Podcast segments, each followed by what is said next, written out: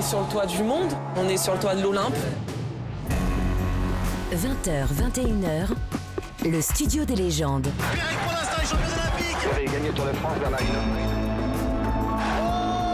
On les a assommés Lionel Rosso.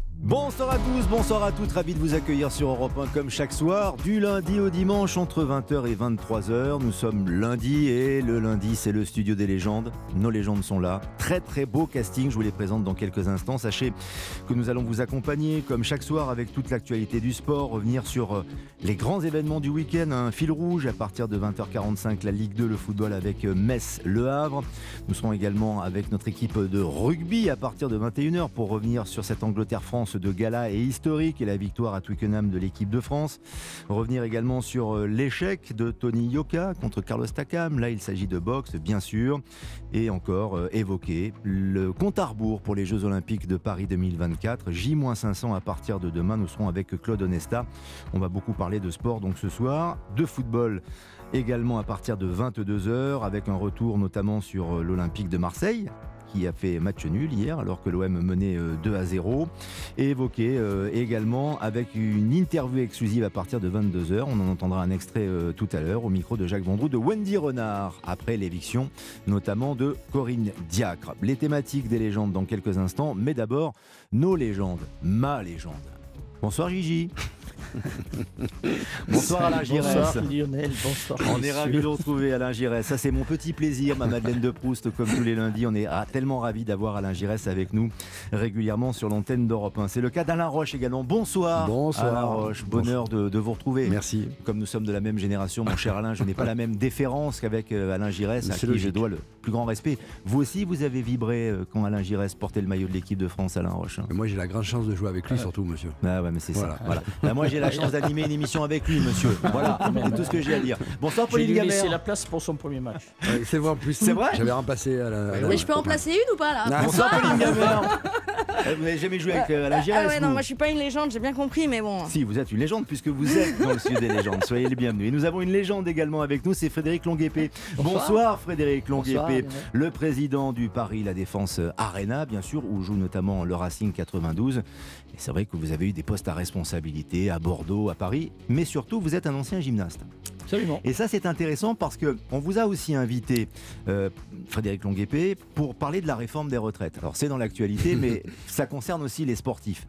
Et les sportifs euh, seraient plutôt dans ce qu'on appelle en pénibilité par rapport euh, à leur retraite, puisque ils sont assez mal défendus et ils sont obligés de racheter des, trimestres. On va en parler, on va vous donner tous les détails. Il y a un collectif avec euh, une pétition euh, qui a été lancée par ce collectif pour que les sportifs français, notamment d'avant 2012, puissent avoir droit à la retraite, ce qui n'est pas le cas. Le sport, en fait, de haut niveau, avant 2012, est considéré comme un loisir et pas comme un métier. C'est bien cela, Frédéric Longuepé. hein. Exactement. Donc, à un moment, je pense que c'est important de, mettre en avant ces sportifs qui ont porté le maillot, qui l'ont mouillé pour la France et qu'ils aient les mêmes droits que ceux qui sont euh, qui ont été reconnus comme athlètes de niveau après 2012.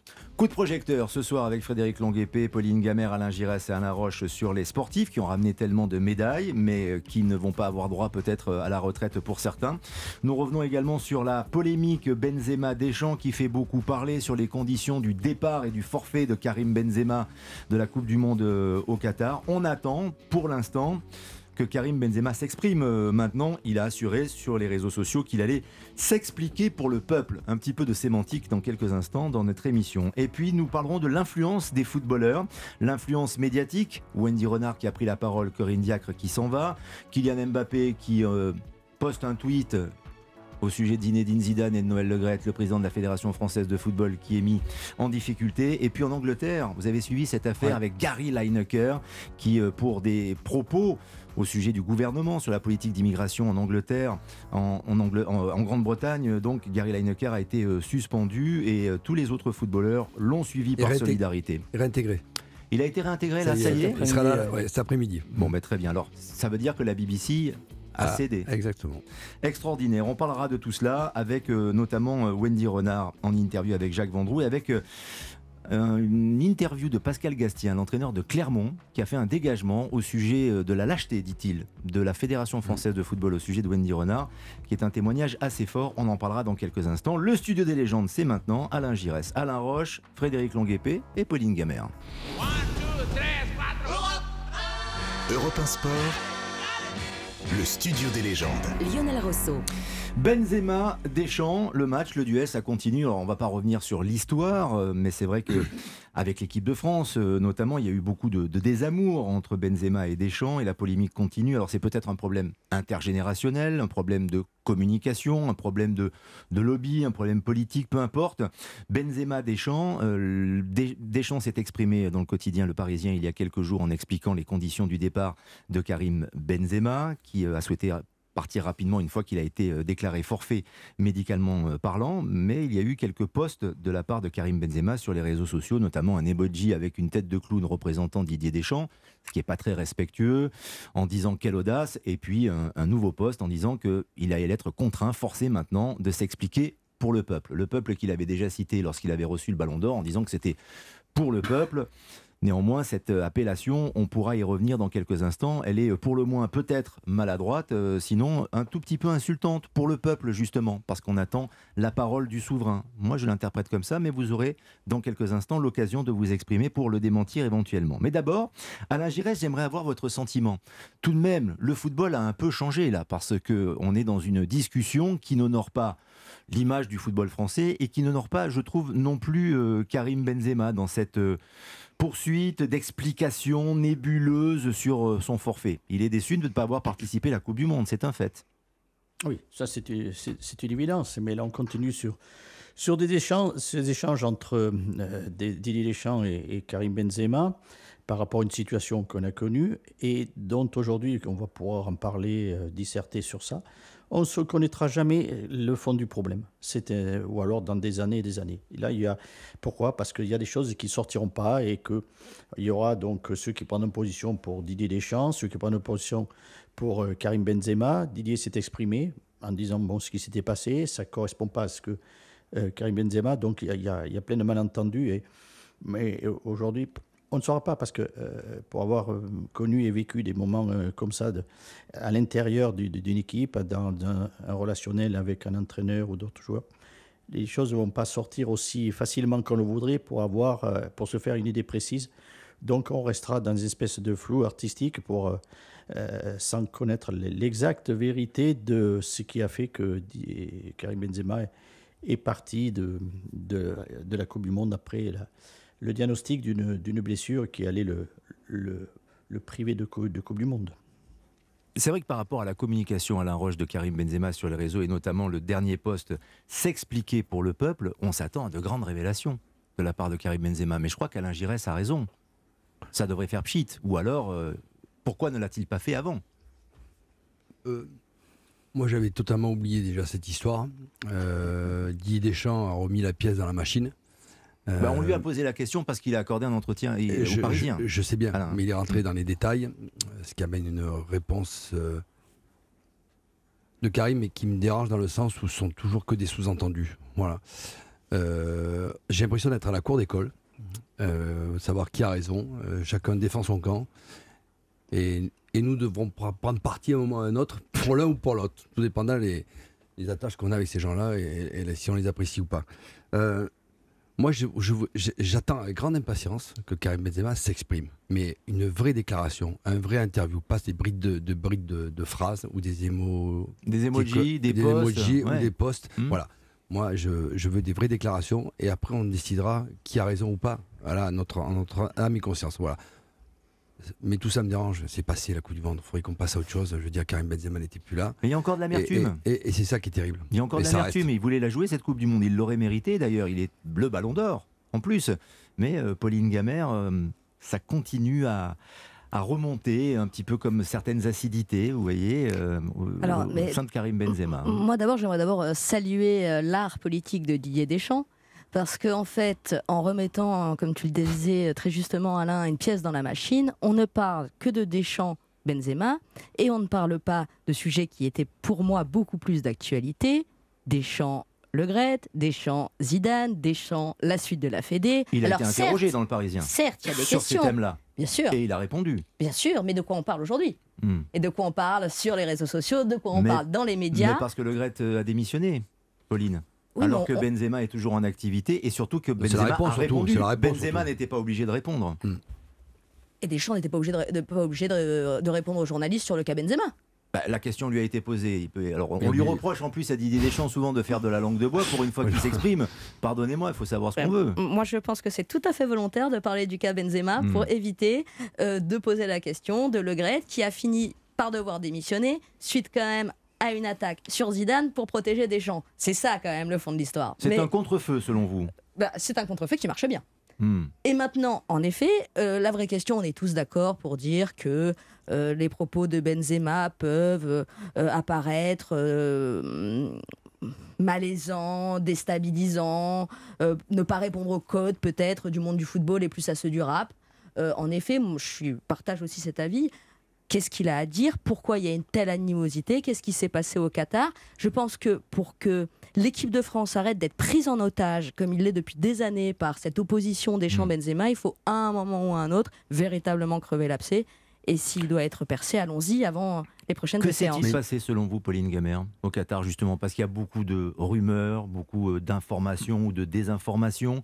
C'est vrai que c'est un petit peu de la communication politique. Euh, Les camps euh, envoient des messages, ont des soutiens dans les médias véritablement. Donc euh, du côté de Deschamps, on semble dire que Benzema était blessé depuis longtemps, qu'il disait que c'était une petite gêne qu'il avait au mollet. En fait, finalement, c'était beaucoup plus grave que ça et qu'il regrette que les Bleus, en résumé, n'ont pas fait pour lui ce que le Brésil a fait pour Neymar. Et que Ah. c'est là que le bas blesse. Il y a, je, je vous invite quand même à, à- à relire le texto de Benzema quand il annonce son forfait. Euh, il le regrette, il dit qu'il s'est toujours battu, mais qu'il ne peut pas et qu'il préfère laisser sa place à quelqu'un euh, qui aura Qui pourrait Euh, aider le groupe à faire une belle Coupe du Monde. Exactement. Mm. Mais qu'est-ce qui se passe après? Personne n'est appelé. Donc on le pousse à l'entraînement le samedi. On euh, fait des examens très rapidement le dimanche dans la nuit en se disant bah oui il y a urgence, oui il y a urgence parce que euh, on a jusqu'à lundi midi parce qu'on joue le mardi et une fois que la journée de lundi est passée on ne peut plus appeler personne. Donc on sent qu'il y a quand même une certaine urgence qui s'évapore puisque personne n'est sélectionné. C'est quand même étrange. Marcus Thuram avait été appelé en anticipation juste quelques jours avant. Il faut aussi le préciser. Et après, c'est le choix de Didier Deschamps de faire des tests pour savoir si déjà l'un de ses meilleurs joueurs, sinon le meilleur joueur, le Ballon d'Or en l'occurrence, serait prêt à jouer un match de Coupe du Monde avec cette intensité. D'ailleurs, il a fait quelques semaines, quelques jours plus tard un match amical, un bout de match amical avec le Real Madrid, mais c'est pas du tout le même niveau qu'un match de Ah Coupe non, du Monde. la, la- veille, il avait- la veille de la il- demi-finale. Il a joué 30 minutes contre Alaves ou. euh, Mais donc, c'est- pas la même chose. Il, il a été Hmm. appelé par anticipation. Moi, je me rappelle de euh, la conférence de presse de Deschamps qui dit que c'était absolument prévu d'appeler ce 26e joueur, qu'il attendait les matchs du week-end et qu'il avait déjà Marcus Thuram dans la tête. Sauf Alors peut-être qu'il a menti à il- ce moment-là. Il l'a appelé après. Il l'a appelé quelques jours après sa, liste. Mais sans doute parce qu'il y avait un doute avec Benzema. Il est obligé d'anticiper. En tout cas, c'est un débat qui est ouvert. J'aimerais vous entendre, Frédéric Longuepé, sur ce sujet. Avec le recul que vous avez sur le monde du sport, sur le monde du football, comment vous jugez cette, cette opposition, cette rixe médiatique qui continue et qui se poursuit entre les deux hommes? Parce que c'est allé très loin quand même à une époque entre Deschamps et Benzema. Les accusations de, de racisme, pas directement de Benzema bien sûr, mais dont Deschamps a fait l'objet. Il y avait toute une polémique euh, sur le fait que Benzema ne soit pas sélectionné avec les Bleus, puis ensuite il est revenu. Quel est votre regard là-dessus? Le, le regard que, je porte, c'est euh, que ce soit euh, patron de club, euh, que ce soit sélectionneur ou, euh, patron de chaîne dans le cas de, Gary euh, Lineker, euh, sont euh, des jobs d'une difficulté incroyable. Parce que euh, on est dans une dynamique où il faut protéger les institutions qu'on représente. euh, que ce soit l'équipe de France et par extension la Fédération française de football dans le cas de Didier Deschamps. Euh, et on est confronté à des, des salariés dans le cas d'une entreprise ou des joueurs et des joueuses dans le cas d'une sélection qui ont une audience qui est tellement forte que ça nécessite une, une gestion de compromis permanente. C'est-à-dire qu'on est dans de la gestion de cas particuliers euh, de manière quotidienne avec des décisions à prendre euh, presque toutes les cinq minutes. Alors, je pense que Didier euh, apprécie certainement le joueur et, je crois que c'est pas un hasard si Karim Benzema, a été Ballon d'Or. Euh, et je pense qu'il a des problèmes avec, il a plus de problèmes avec l'homme, qui est sans doute un peu plus clivant que d'autres, mais comme quelqu'un clivant, comme quelqu'un qui est différent. Euh, on, on parlait avant la prise d'antenne de Zlatan. Zlatan est un autre personnage clivant. Euh, bon, voilà, j'ai le sentiment que c'est l'histoire des relations humaines et, que le football n'échappe pas à la règle. Hmm. Alain Giresse, le football n'échappe pas à la règle, mais euh, c'est vrai que cette Coupe du Monde, on aurait bien aimé voir Benzema jouer aux côtés euh, d'Mbappé. Que se serait-il passé d'ailleurs si Benzema n'avait pas été blessé, s'il avait joué la finale de la Coupe du Monde contre l'Argentine? On ne peut pas refaire l'histoire, en effet. Mais en fait, on ne peut pas imaginer que Deschamps, comme je l'entends parfois, ou comme je le lis sur les réseaux, et fomenter quoi que ce soit pour boycotter la Coupe du Monde de, de, de, Karim Benzema. Sinon, il ne l'aurait jamais, il ne l'aurait jamais appelé. Enfin voilà, j'aimerais avoir votre sentiment d'international, Alain. Mais exactement. Déjà, quand il a repris, euh, quand il a rappelé euh, Karim pour le pour l'Euro et la Ligue des Nations, c'est qu'il voyait que, évidemment, il en avait un, grand besoin pour le secteur offensif de, l'équipe de France. Et d'ailleurs, euh, Karim Benzema l'a démontré, puisqu'il était très bon, même si on a raté l'Euro, lui était très bon, la Ligue des Nations également. Et vous pensez que euh, Didier Deschamps va le faire venir et puis essayer pour justement le mettre en difficulté par rapport à ce que Didier Deschamps, qui est compétiteur, qui veut à tout prix gagner, gagner cette Coupe du Monde? Non, au contraire, c'est se donner tous les moyens, et notamment avec Karim Benzema, d'aller d'aller gagner cette, cette, Coupe du Monde. Après, de toute façon, je, comme je l'ai dit, il y, a des zones, des zones d'ombre qu'on n'arrivera jamais à, savoir, qui font que tout d'un coup, il y a cette espèce. Après ce, ce diagnostic, euh, ce diagnostic donc de, de, la, de la nature de sa, de sa blessure, qui fait que euh, Karim, Karim s'en va et non pas. Parce que sincèrement, sincèrement, si si les deux se mettent, se mettent là, ils disent, bon Karim, qu'est-ce qu'on fait là maintenant hein, Tu vas pouvoir nous donner, continuer à nous donner un coup de main, oui coach, on va y avoir. Je veux dire, je pense pas que Deschamps le, le, le, le, à partir parce qu'il dit c'est bon, ça va le soulager à Deschamps. Non, il faut pas, faut pas aller, faut pas aller jusque-là. C'est là que tout d'un coup, pour moi, c'est le mystère par rapport à cette, à cette situation-là. Qu'est-ce que, comment entre deux hommes là qui, qui s'étaient rattachés, qui, qui avaient fait cause commune pour l'équipe de France, tout d'un coup, ça, s'arrête brutalement. Ça s'arrête brutalement. Mm. Et avec les répercussions que ça a pour l'équipe de France et pour, et pour Karim Benzema dans à l'arrivée, personne personne est, gagnant, euh, puisqu'on se pose la question, avec Karim Benzema, peut-être on est, on est champion du monde. Et lui, il a perdu aussi sa Coupe du Monde. Voilà, c'est le, constat qu'on peut faire de, de, cette, de cette situation. Peut-être a-t-il estimé, Karim Benzema, que l'équipe de France était un dû pour lui et que Didier Deschamps, lui, en revanche, a sélectionné, retenu les meilleurs joueurs, dont il fait partie incontestablement. Et ça fait remonter beaucoup d'amertume. Et il y a eu une explication d'ailleurs, Alain Roche, ensuite, euh, c'est ce que dit Didier Deschamps dans l'interview du, Parisien, où il est très prolixe, où il a parlé avec euh, Benzema, qui apparemment au mois de janvier était plus trop sûr d'arrêter sa carrière en équipe de France, mais qui au mois de mars ou au mois de février euh, lui a annoncé qu'il ne reviendrait pas. Alors, Peut-être qu'en janvier, euh, Didier Deschamps n'avait pas encore été reconduit. Je ne sais plus, je parle sous votre contrôle, Pauline Gamère, par rapport à la chronologie. Il avait été, reconduit, il l'a appelé dans la foulée. Voilà, il l'a appelé dans la foulée pour savoir. Euh, si par exemple Zinedine Zidane avait remplacé Deschamps à la tête de l'équipe de France, pensez-vous que Karim Benzema aurait refusé ah les Bleus ont arrêté sa carrière internationale. non, non. Donc c'est qu'il y a vraiment un problème d'homme entre les deux alors. Je, oui, mais c'est pas d'aujourd'hui. Hein. Non, date depuis bien sûr. Années, voilà, donc euh, ça a été amplifié par. C'est dommage de ne pas vouloir cohabiter. Euh, enfin, sur euh, pour l'équipe de France, pour le jeu, pour les titres, il y a un euro qui va qui va arriver très vite. C'est quand même c'est quand même dommage, non? Oui, après, c'est des choix de, carrière. Hein, de, Karim Benzema, il a choisi le Real Madrid. Il a décidé de faire entrer sur l'équipe de France. Écoutez, chacun est libre de, faire ses choix-là. Hmm. Peut-être que lui ne se sentira pas capable de jouer avec cette équipe-là, ou peut-être qu'il n'aura plus les moyens euh, physiques pour, pour le faire. Ça, on ne le saura jamais. Mais euh, si vous ne pouvez pas cohabiter avec une seule personne et que vous arrivez, que vous mettez une mauvaise ambiance dans le groupe, et quand on connaît la nécessité d'avoir une bonne ambiance dans un groupe pour pouvoir aller jusqu'au bout d'une compétition, ça ne sert à rien. Voilà, c'est pour avoir quelqu'un qui, qui fait la tête et qui n'a pas une bonne relation avec l'entraîneur, vaut mieux qu'il reste chez lui. Après avoir remué Célieterre avec son entourage, Pauline Gamère, Karim Benzema, pour revenir en équipe de France, ce qui était une injustice, hein, très vraisemblablement, sportivement parlant, c'était mm. une injustice de se priver pendant si longtemps. On est tous d'accord pour cela de Karim Benzema. Mais après avoir remué ciel et terre, je le dis très concrètement au micro mm. d'Europe 1 ce soir, le fait de, fermer, de se fermer la porte de, de l'équipe de France après sur un quoi comme ça, sur un forfait, sur une blessure. C'est pas dommage, franchement. Alors c'est pas le seul à arrêter sa carrière internationale après la Coupe du Monde. Euh, il y a d'autres joueurs de l'équipe de mmh. France qui l'ont fait. Et il ne l'a jamais caché. Le grand moment euh, de sa carrière qu'il voulait vivre, c'était une Coupe du Monde.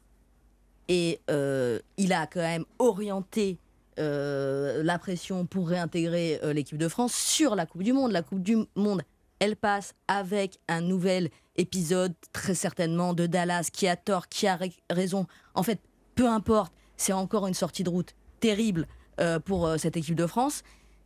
Et pour Benzema, qui décide d'arrêter après euh, ce nouvel échec, qu'il arrête de vouloir se faire mal, qu'il arrête euh, d'avoir euh, à chaque fois quand même une. il, il- il en prend pas mal dans la figure hein, quand même, Ben- Benzema, y compris depuis la sortie de Didier Deschamps. Peut-être qu'à euh, 35 ans, je crois qu'il doit pas avoir, être loin des 34, Je 35 pense même ans. pas le 35, euh, 36 même. Peut-être qu'à ce moment-là, il 40 se ans. dit c'est bon, c'est bon. Si pour le coup on ne veut pas de moi, je vais rester à Madrid où on veut de moi. Bon, en tout cas, on attend les explications. Euh, Nous, vraiment, le euh, peuple, on est- est moi, pressé je me les entendre. considère dans le peuple, pardonnez-moi, au sein du peuple, en tout cas, j'attends les explications. Donc, t'as eu un ballon d'or aussi. Pardon? Donc tu as eu le ballon d'or puisque Bah, tu es je, le peuple. je le partage. Non, franchement, je ne m'attribue pas le ballon d'or et je ne pense pas que Karim Benzema me l'ait attribué quand il a remercié le peuple pour ce ballon d'or qu'il estimait euh, parce que c'était son objectif de début de carrière. Moi, j'ai juste, juste deux secondes, Pauline Gamère. J'ai eu la chance de l'interviewer à ses tout débuts quand il, est, il a commencé avec l'Olympique lyonnais. Son objectif, c'était de gagner le ballon d'or. Mm. Donc il a réussi sa carrière, il a obtenu exactement ce qu'il voulait. Donc il pense que, et il le mérite, hein, mais c'est un, mais c'est un- dû. Il pense que c'est un dû. Donc en fait, il remercie le peuple, il remercie Jean-Michel Aulas, il remercie les éducateurs, il remercie Lyon, il remercie ses copains. Il n'a pas remercié Didier Deschamps hein, sur scène. Il n'a pas remercié nommément Didier Mais Deschamps, il mais, l'aurait remercié pourquoi? Mais pour- mais pour l'avoir fait revenir en équipe de France. Tout simplement, peut-être que ça a contribué aussi à l'attribution du Ballon d'Or. Mais soyons sérieux, Mais Lionel. pourquoi pas mais, pourquoi pas. Ça aurait été bien, ça aurait été classe quand même. Alors pourquoi remercier Jean-Michel Aulas et ne pas remercier Didier ça, Deschamps ça- ça n'est incomparable quand même. qui l'a défendu pendant des années alors qu'il ne marquait pas, je ne sais pas pendant combien de minutes et combien de matchs Benzema n'a pas marqué avec les Bleus et Didier Deschamps a continué à l'aligner. Ça aussi, c'est Oui, une mais- manière de défendre Karim Il lui a Benzema et de faire sa carrière. six ans en équipe de France. Il finit par le rappeler, poussé quand même, alors que tout le monde dit que ça va être un ballon d'or parce qu'il marche sur l'eau, parce qu'il porte le Real, qu'il n'a pas le choix de ne pas le sélectionner. In fine, à ce moment-là, ça serait été quand même Le- assez le presque hypocrite. Et pour le choix, coup, on peut lui faire beaucoup de reproches, mais il n'est pas hypocrite. Souven- Souvenez-vous qu'Aimé. Jacquet en 98 n'a pas recruté Cantona, n'a pas recruté Papin, n'a pas recruté Ginola. On n'a pas demandé à Cantona de le connaît remercier. hein. On connaît le résultat. Non, non, bien sûr, mais Cantona ne s'est pas plaint sur les réseaux sociaux.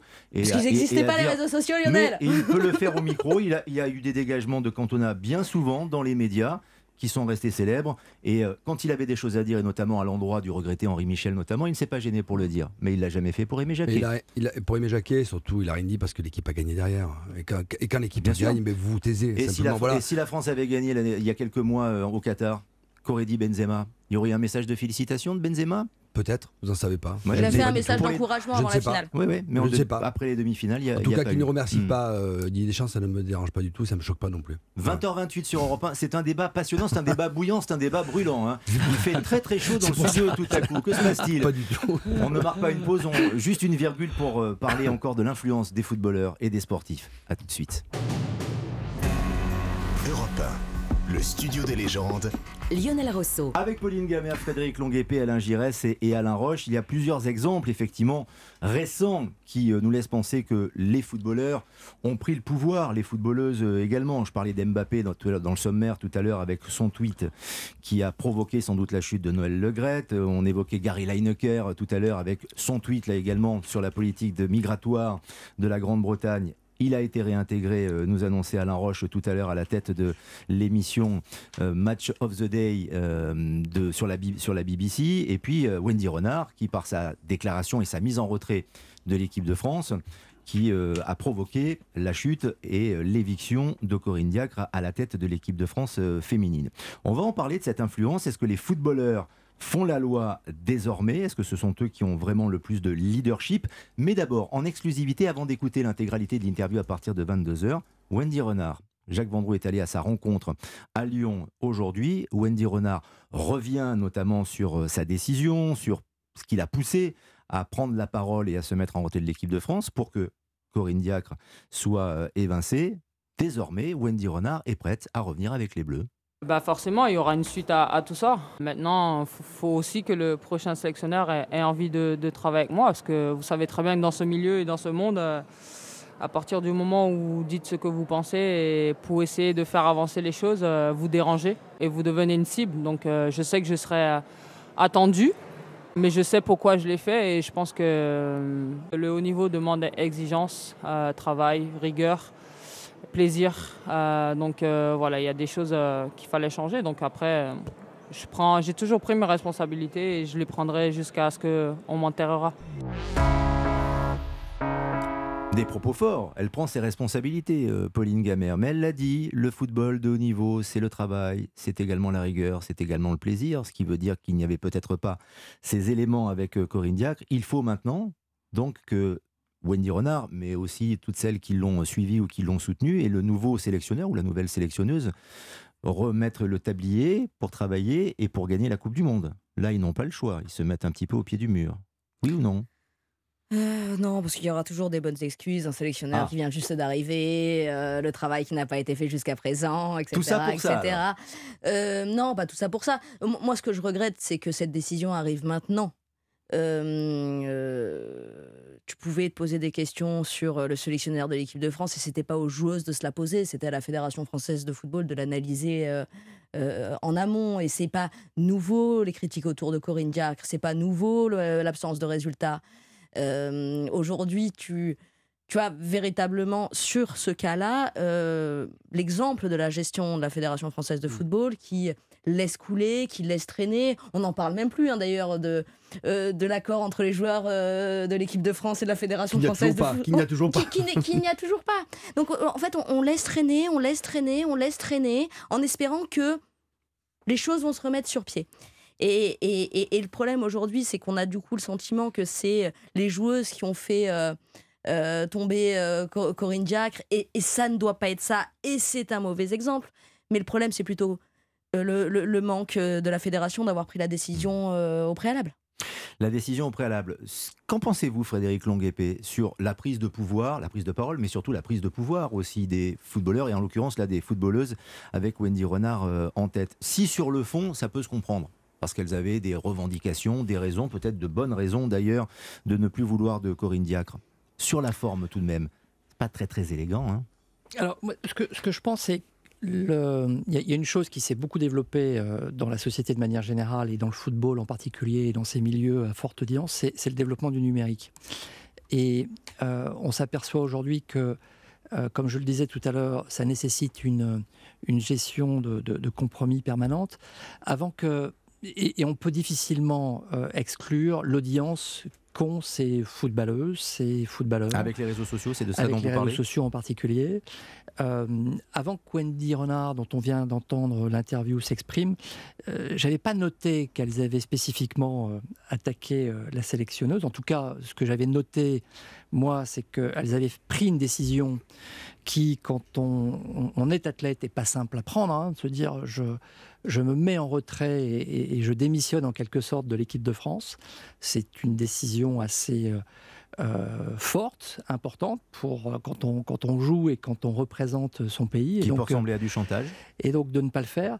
Oui, mais elles n'ont pas appelé à, ma connaissance, hein, encore une fois, hmm. elles n'ont pas appelé à la démission de, de, Corinne Diacre. C'était induit. À ma connaissance, elles ont choisi de se mettre en retrait, elles et, deux autres joueuses. Mm Diani et Katoto. Euh, Jusqu'à. Et sans euh, diffamé de quelque manière que ce soit, et euh, Pauline m'arrêtera si, euh, si, je me trompe, c'est le COMEX de la Fédé qui a pris la décision d'écarter Corinne Diacre. Bon, voilà. Alors aujourd'hui, elle s'exprime.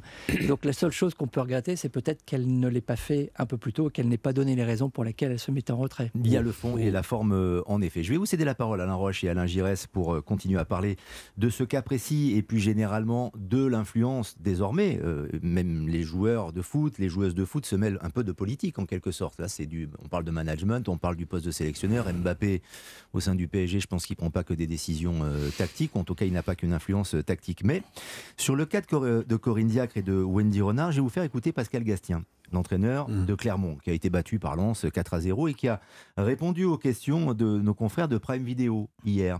et qui, alors, qui, qui aime bien Corinne Diacre, Ouais, qui l'a hein. croisée, Mhm. c'est une amie, euh, elle a entraîné Clermont il y a quelques années euh, maintenant, mais tout de même, c'est un vrai témoignage fort, non seulement par la réaction, mais surtout parce qu'il induit pour l'avenir, Ah ouais. notamment. Mais oui, sur le rôle des joueurs et des relations avec les entraîneurs. On écoute Pascal Gastien. Ce que j'ai vu, c'était abject. Vraiment, abject. Pas bien. Euh, Il y a des gens aussi qui auraient dû réagir, qui n'ont pas, réagi. Je suis, surpris. Euh, je pense qu'il faut protéger un petit peu plus les entraîneurs. Ce qui s'est passé au niveau de la fédération, la fédération a été faible sur, sur ça. Je ne pense pas que, que Renard euh, ait eu de sanctions. Pourtant, il va y avoir une charte au niveau de l'équipe de France. Donc c'est scandaleux. Pour moi, c'est scandaleux. Ce qui s'est passé, c'est grave. Pour la suite, pour notre métier, je vous dis, moi, je vais prendre ma retraite dans un an, donc c'est pas très grave pour moi. Mais pour ceux qui arrivent, si on laisse faire, euh, ce genre de choses, euh, c'est la, porte ouverte à tout. Euh, notre métier est déjà suffisamment difficile. Je pense qu'il y avait matière à, à- à faire autre chose. Je pense que, mais ça pas une petite tape. Sur le communiqué de la fédération comme quoi ouh c'était pas bien hein, Madame Renard. Euh, Qu'est-ce que je vous dise? C'est honteux, honteux.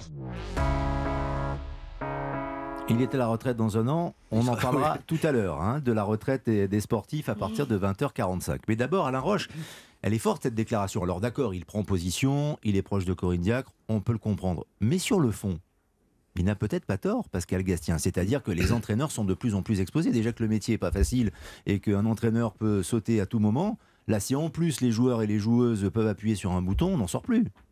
ça remet un peu en question, bien sûr, le métier d'entraîneur, surtout si euh, des joueurs ou des joueuses ont une telle influence. Euh, mais ce qui me perturbe, moi, j'ai l'impression que ça se passe qu'en France.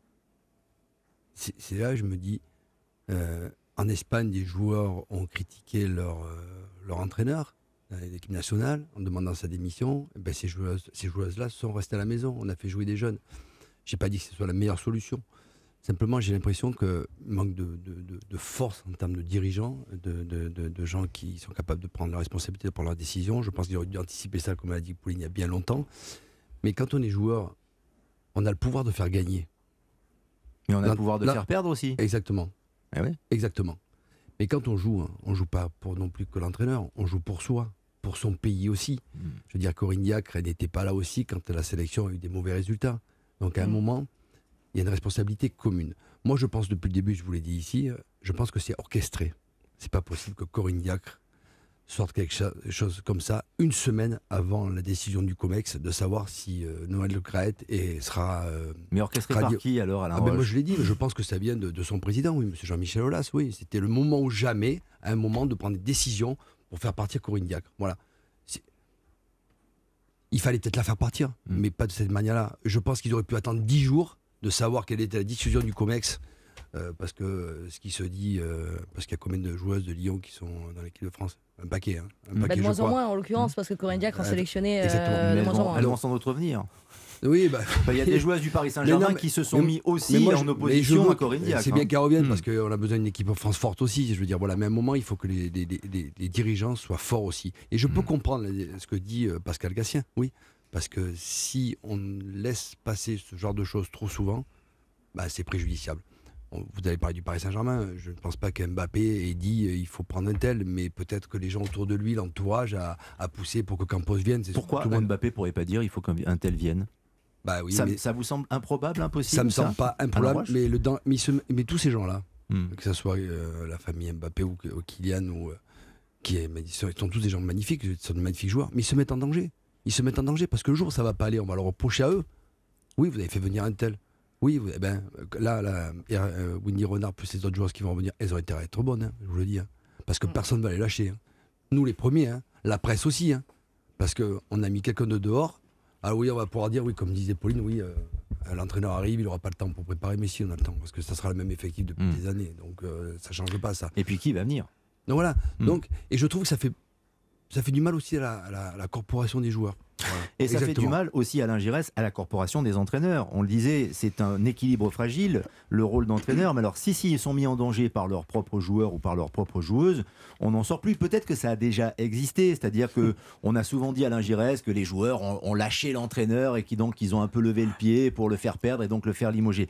Mais là, ça va quand même beaucoup plus loin parce qu'on utilise, comme le disait Frédéric Longuepé, le- la- le- les followers, euh, les réseaux sociaux, quand on est puissant mé- médiatiquement, on utilise aussi les médias et des méthodes qui ressemblent à du chantage pour arriver à leur fin. Ah oui, mais Pascal Gastien, évidemment, il a, il a mis à l'avant la, la- fonction d'entraîneur et on le comprend, évidemment, on le, le parle, allez, on parle. Évidemment, dans, quelle fragilité on, on met un entraîneur, c'est déjà assez compliqué. Et si tout d'un coup, ben, euh, comme ça, il se remet, l'entraîneur est, mis à, à partie par, par ses joueurs. Mais si vous savez, ça date pas d'aujourd'hui. Ça date pas d'aujourd'hui que, des, ce- cette, euh, que le pouvoir des joueurs existe euh, dans, l'histoire du football. Il y en a. si vous avez des, très grands joueurs, on peut les citer, Cruyff, Beckenbauer, qui avaient une influence plus qu'énorme et qui dictaient euh, à, la fédération l'entraîneur qu'il fallait pour, la, sélection. Ça existait déjà. Maradona, c'était pareil. Ces grands joueurs qui ont cette influence-là. Et, ça crée fatalement. C'est pas évident. C'est pas évident à, gérer ce genre de situation.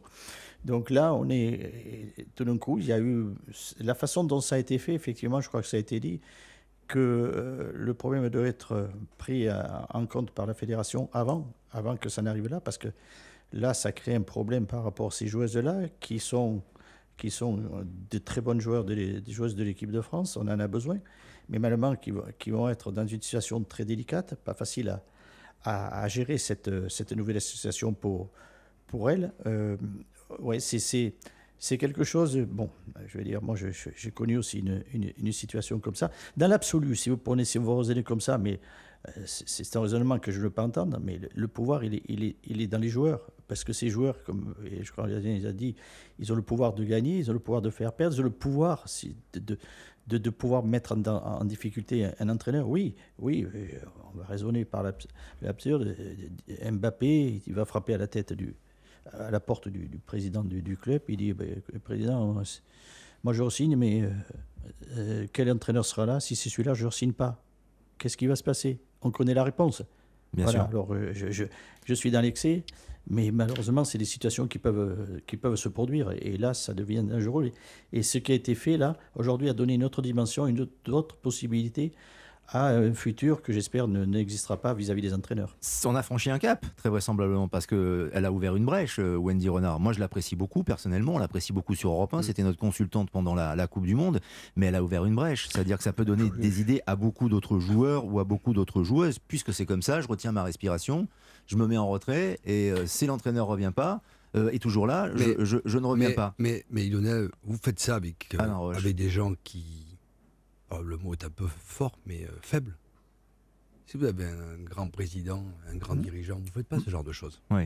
Et puis, et puis elle le fait aussi parce qu'elle a le soutien euh, de Jean-Michel Aulas. aussi, mais ce que- ce Euh, que j'ai dit. C'est-à-dire qu'elle elle a Jean-Michel Aulas Mais- régulièrement au téléphone. Jean-Michel Aulas était au courant de la sortie Oui. euh, de sa capitaine. Il l'a même Ils en avaient parlé ensemble. Parlé. Donc, Euh, ouais. donc, euh, en effet, euh, ça n'est pas Je- n'importe quel joueur, n'importe quelle joueuse, dans n'importe quel contexte. On est quand même dans un contexte très spécifique. hein. Est-ce que vous avez eu connaissance, vous, Alain, euh, Roche, dans, dans votre, dans votre carrière de joueur ou de dirigeant, de ce qui pourrait être un mythe ou une légende quand les joueurs décident de lâcher l'entraîneur Comment ça, si, Est-ce que ça s'est produit Bah, moi, Et je- si ça se produit, comment ça se produit?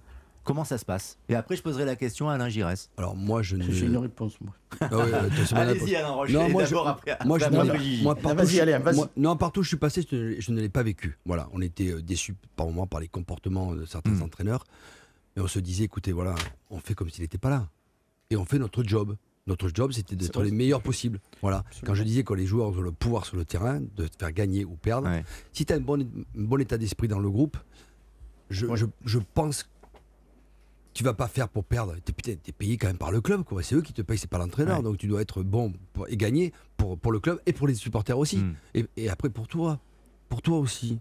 Ça sert à quoi de faire perdre ton équipe Alors que quand même, tu es là pour gagner et avoir des résultats. Voilà. Maintenant, je n'ai pas vécu non plus dans des clubs où peut-être l'entraîneur était un, bah, j'allais dire un gros mot, un, un idiot et qu'il fallait faire partir. Je ne, sais, je ne sais pas, je n'ai pas vécu ça. Mais il y a des entraîneurs avec qui j'ai, oui, j'ai- que j'ai eu, j'avais pas envie, de, j'ai pas envie qu'ils m'entraînent, oui, mais c'est pas. Alain. Giresse, mythe ou légende Les footballeurs, les joueurs qui lâchent l'entraîneur. Ah, Je, je- je- bon, mais je vais vous dire, je vais vous, je vais vous donner les deux exemples. Ah, L'exemple pour et l'exemple contre. Le premier pour, c'est c'est- c'est moi. Je suis concerné par. euh, euh, je n'arrivais pas au terme de mon contrat au Girondin chaque fois et on me demandait de, de, prolonger, de re-signer. Et il est arrivé, à ce moment-là, j'ai eu un problème avec l'entraîneur. J'ai dit tout simplement oui, je re-signe. Qui sera l'entraîneur? J'ai dit si c'est entraîneur, je ne re-signe pas. Donc je l'ai fait. J'en suis pas fier aujourd'hui, mais je le dis puisque c'est- vrai, je ne vais pas dire. Donc voilà, et comme on voulait me faire signer, euh, j'ai re-signé, donc vous en déduisez ce qui c'est. Et- l'autre exemple, l'autre exemple, euh, c'est c'est l'inverse, c'est-à-dire tout d'un coup, c'était à Marseille, et après un match de, de championnat perdu, il y a un match de Coupe d'Europe qui sont rentrés, ça crée un peu la panique. Et Michel Hidalgo et Gérard Badine, Michel Hidalgo était manager, Gérard Badine, se sont présentés on dit, à une réunion. Et ils ont dit, voilà, euh, ils nous ont dit, si c'est nous qui posons problème, il faut le dire. Et moi, je n'étais même pas capitaine. Dit, je me suis de suite levé. J'ai dit, attendez, Michel, il n'y a pas de problème avec vous. Ne vous inquiétez pas, on va s'occuper du match. Non, non, le problème, c'est pas vous. Nous, on va se gérer ça. Voilà, j'avais compris de ce que j'avais fait avant pour dire non, attention, il faut avoir une attitude. Alain le disait comme ça, que les joueurs s'assument et prennent les choses en, en- en main pour, évidemment, ne pas aller chercher des fêtes. Des, entraîneurs, des joueurs qui veulent perdre, alors là, même, euh, même s'ils ne sont pas bien à l'entraîneur, non, ça ne peut pas exister. On apprécie en tout cas que vous partagiez avec nous, Alain Giresse, ces deux anecdotes, ces deux moments forts de votre carrière. Et on apprécie et on reconnaît l'élégance de Michel Hidalgo et euh, de Gérard Banide quand euh, ils prennent leurs responsabilités et qu'ils demandent aux joueurs. Et euh, c'est très important, effectivement, s'ils ont encore leur confiance. Et c'est très bien que vous ayez réagi comme ça, si je puis me permettre, mon cher Alain Giresse. C'est parce que vous êtes une légende, tout simplement. Alain Giresse, le studio des légendes, Frédéric Longuepé, Pauline Gamère et Alain Roche. On revient dans quelques instants. Les légendes du sport euh, sont un peu embarrassées quand elles arrivent à l'âge de la retraite. C'est un vrai, vrai problème. Il y a un droit de la retraite qui est inégal pour les sportifs. On en parle dans quelques instants avec Frédéric Longuepé, avec Pauline Gamère, Alain Roche et Alain Giresse. C'est le studio des légendes sur Europe 1. Europe 1, le studio des légendes, Lionel Rousseau. Le studio des légendes avec Frédéric Longuepé, Pauline Gamère, Alain Roche et Alain Giresse. La réforme des retraites pour les sportifs, il y a une véritable injustice. On en parle dans quelques instants, mais d'abord un détour avec le match du soir. C'est du football, la Ligue de Metz-Le Havre. Jonathan Elbling, bonsoir. Bonsoir Lionel, bonsoir tout le monde. Euh, L'enjeu est simple ici à Saint-Symphorien puisque le Havre a l'occasion de, de prendre vraiment euh, le large dans ce classement de la Ligue 2. euh, pourrait en cas de succès compter euh, 11 points d'avance sur euh, le Dauphin Bordeaux. Et à l'inverse, le FC Metz en cas de succès grimperait pour la première fois de la saison sur la deuxième marche et qui serait synonyme de monter en Ligue 1 à l'issue de la saison. Alors on en est encore loin, mais en tout cas euh, la donne elle, est là. Et puis euh, attention parce que les, les Havrais n'ont perdu qu'un seul match cette saison. C'était lors de la deuxième journée euh, face à Valenciennes. En tout cas, le match est parti à quelques instants et pour le moment, c'est un faux rythme. Il n'y a rien de plus du côté de Saint-Symphorien, 0 à 0 après 4 minutes de jeu. Et le fil rouge de la soirée, donc, c'est ce match de Ligue 2 entre Metz et Le Havre. Et nos débats, la troisième partie, la troisième et dernière partie du studio des légendes avec Alain Giresse, Alain Roche, Pauline Gamère et Frédéric Longuepé. Frédéric Longuepé, grand dirigeant et aujourd'hui président de Paris La Défense Arena, mais surtout ancien athlète de haut niveau, euh, gymnaste et très investi dans ce collectif de champions et de championnes, Frédéric Longuepé, qui euh, dénonce un droit à la retraite inégal pour les sportifs de haut niveau. Il y a d'ailleurs une pétition qui a été lancée. Je pense que vous invitez toutes celles et ceux qui nous écoutent à, la signer. Après que vous nous expliquiez ce qui se passe exactement, je crois qu'il y a une, date une date butoir, une échéance 2012 qui fait que quand on a été actif sportif de haut niveau avant 2012, on est dans la panade. Alors, je vais essayer d'être euh, le plus clair possible. Effectivement, depuis le 1er janvier 2012, les sportifs de haut niveau qui sont inscrits sur les listes ministérielles euh, ont le droit de compenser euh, leur engagement en tant que sportif au service donc du pays, hein, parce que beaucoup d'entre eux ont participé aux grandes compétitions internationales et, et Jeux olympiques. Euh, et donc, ils ont le droit de compenser euh, cet engagement en récupérant des trimestres perdus euh, sans contrepartie financière dans la limite de 16, 16 trimestres, donc 4 ans. Cette reconnaissance de, leur engagement sportif, qui a été défini comme amateur, mais exécuté en réalité comme une profession sans rémunération, parce que les athlètes de haut niveau s'entraînent aujourd'hui en moyenne entre euh, 3 à 5 heures, 6 heures par jour, Mm. voire, voire plus. C'est un boulot euh, quotidien. pour certains sports, absolument. Euh, ça a été une véritable avancée sociale, et je pense qu'il faut le, faut le souligner, et, euh, et une normalisation pour, pour tous ces athlètes. Mais il se trouve que euh, cette, euh, cette loi euh, est profondément injuste dans la mesure où elle ne respecte absolument pas les principes d'égalité qui sont pourtant inscrits dans la Constitution, dans la mesure où seules les générations d'après 2012 en bénéficient. Dit autrement, ce dispositif qui a été prévu pour ces générations post-2012 n'est pas rétroactif euh, pour tous les athlètes et on a commencé à les recenser à partir de 84 et donc pour toutes les générations de 84 à 2012 qui ont représenté la France à l'occasion de ces championnats internationaux, championnats du monde, Jeux olympiques euh, et paralympiques, ne bénéficient absolument d'aucun droit. Euh, je vais vous donner un exemple. J'ai un, un ami d'enfance qui a commencé, euh, comme moi, euh, à être considéré comme un sportif de haut niveau à son entrée à l'INSEP. Il avait 13 ans. Dès 85, 1985, il a été inscrit sur les listes appelées élites, euh, qui euh, sanctionnent, si je puis dire, le haut niveau d'excellence sportive. Et pendant ces 11 années, euh, il a acquis 14 titres internationaux, dont 4 titres mondiaux et 7 titres européens. Il a, pendant cette période, arrêté ses études et il les a reprises en fin de carrière sportive. On peut donner son nom? Ou vous préférez qu'il reste anonyme? Non, je préfère qu'il reste anonyme parce qu'il est le symbole de euh, tout un tas d'autres athlètes et aujourd'hui ils sont entre 35 et 40 000. Mais c'est un ancien gymnaste. Ça a été un gymnaste. Qui a cotisé pour la retraite avec euh, ce qu'il a pu recevoir peut-être ou percevoir en tant que sportif de haut niveau, même si ce n'était pas des salaires. Exactement. Mais qui Et ne bénéficie pas de la retraite aujourd'hui. À l'époque, euh, on ne gagnait quasiment rien. Euh, résultat, aujourd'hui, il lui manque 28 trimestres, qui correspondent à les 7 ans pendant lesquels il s'est consacré entièrement au sport. Euh, comme il est fonctionnaire, il devrait normalement, pour pouvoir toucher une retraite pleine, s'arrêter à 71 ans, mais on va lui demander de s'arrêter à 64 ans.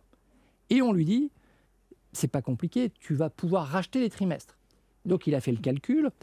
Euh, pour racheter ces trimestres, ça lui coûte 6 000 euros le trimestre. Il gagne 45 000 euros par an.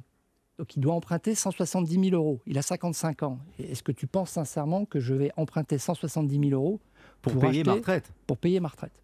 Donc, euh, ce que je veux dire par là, c'est que... On marche à euh, l'envers parce que c'est les anciens qui cotisent pour les jeunes. la- la- le dispositif, et encore une fois, je trouve que c'est une très bonne chose euh, d'avoir normalisé une situation difficile pour un certain nombre d'entre eux. Et je rappelle que c'est à l'origine Jean-Pierre Caraquillo, qui est un éminent juriste, qui a créé le, le Centre de droit et d'affaires de, de Limoges, euh, qui est à l'origine de, ce disposi- de ce dispositif, parce qu'il avait mis en exergue le fait que d'anciens sportifs de haut niveau vivaient avec euh, 5 ou 600 euros par mois. Euh, mais encore une fois, c'est profondément injuste, parce que aujourd'hui, ce droit qui a été acquis pour ces générations post-2012, il a été acquis grâce aux générations depuis 84. Dans la société aujourd'hui, ce sont les jeunes qui travaillent pour payer la retraite des plus anciens. Là, c'est l'inverse qui se produit. Donc c'est en ça où il me semble important que l'on normalise les choses à nouveau et que l'on fasse en sorte que ce soit rétroactif. Alors, je, je voudrais ajouter que euh, je, me suis permis d'adresser un mot à, la ministre des Sports et euh, j'ai eu l'op- l'opportunité d'échanger avec euh, un de ses proches conseillers qui m'a indiqué que la ministre était tout à fait en accord pour rétablir une forme d'égalité et le sujet a commencé à être traité. Euh, il y a des discussions qui ont été entamées avec la commission. Au cœur des, des- débats de la réforme de la retraite, des qui con- athlètes- des retraites qui concernent tout le monde aujourd'hui, avec les mobilisations que l'on connaît, le, le vote au Sénat récemment et une nouvelle journée de mobilisation, de, mercredi, de mobilisation mercredi. Ça veut dire que les sportifs, aujourd'hui, dans la situation que vous expliquez, pour que celles et ceux qui nous écoutent, Frédéric Longuepé, comprennent très très bien, n'ont aucun intérêt à aller manifester pour euh, le report à 64 ans ou pas. Ils sont est- hors sol par rapport à la situation de la, de la majorité des Français. On, on- on est d'accord. Alors, je voudrais juste dire qu'il y a un amendement qui a été proposé et qui a été voté au Sénat le 8 mars. Cet amendement est double. Il a posé le fait que le nombre de trimestres pour les athlètes post-2012 Mhm. passe de 16 à 32. et que les anciens vont pouvoir acheter leur trimestre.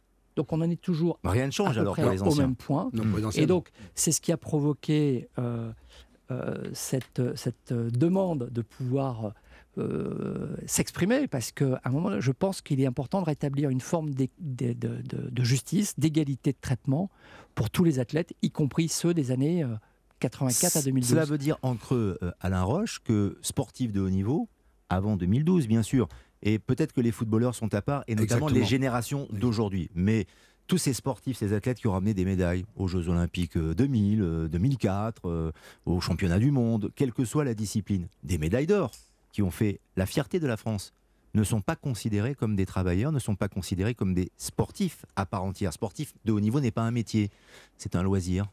Euh, Bah, c'est comme ça que je l'entends, bien sûr. Il y a- Exactement. Il y a, de l'ironie dans mon Bah oui, propos. complètement. Ils ont porté les couleurs de la France, c'était les Bah, ambassadeurs, voilà. ils, ont, ils ont, on été fiers d'eux. Mm. euh, donc, euh, ça mérite récompense parce que dans le sens, euh, j'aime pas ce mot, ce ne sont pas des sacrifices, euh, ce sont des, des concessions qu'on fait euh, quand on est euh, sportif de, Mm. professionnel. Encore les footballeurs sont à part parce que nous, les salariés, très tôt, à 16 ans, on a déjà des contrats. Mais, Et puis les sommes, il faut le dire, des footballeurs sont beaucoup Exactement. plus élevés que les autres sportifs athlète, qui sont. exactement. Voilà, on dit souvent footballeur professionnel et pour certains athlètes qui font les Jeux Olympiques, euh, on dit sport amateur. C'est ça le problème, c'est que vous êtes obligé Ouais. soit d'arrêter vos études, soit de les décaler. Donc, Mm. euh, et, et pour et vous décalez de 4-5 ans, donc vous n'êtes pas payé, donc vous ne touchez pas de trimestre, ce qui est quand même ridicule.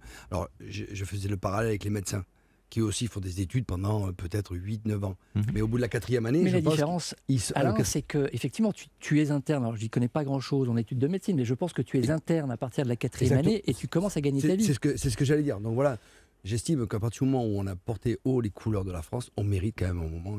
C'est une sorte de reconnaissance. C'est Voilà. tout de même insensé, Pauline Gamère, parce que en fait, moi, je vous avoue que quand on en a parlé avec Alain Roche d'abord et avec Frédéric Longuepé, je n'étais même pas au courant de cette situation qui est totalement insensée dans les débats de société, les débats politiques qui sont les nôtres aujourd'hui en France, Pauline Gamère. Et je pense qu'il y a un chiffre, mais je parle sous le contrôle de, de Frédéric, qui est important pour bien comprendre, c'est que 75% des sportifs de haut niveau ne sont pas salariés. Mhm. Et on, imagine un peu en fait le, volume de sportifs que ça, que ça représente. C'est vrai qu'on est, on est toujours assez. euh, on a une, une vision très floutée des choses avec, euh, avec les footballeurs, avec euh, un certain nombre de sports professionnels. Mais la réalité, c'est ça.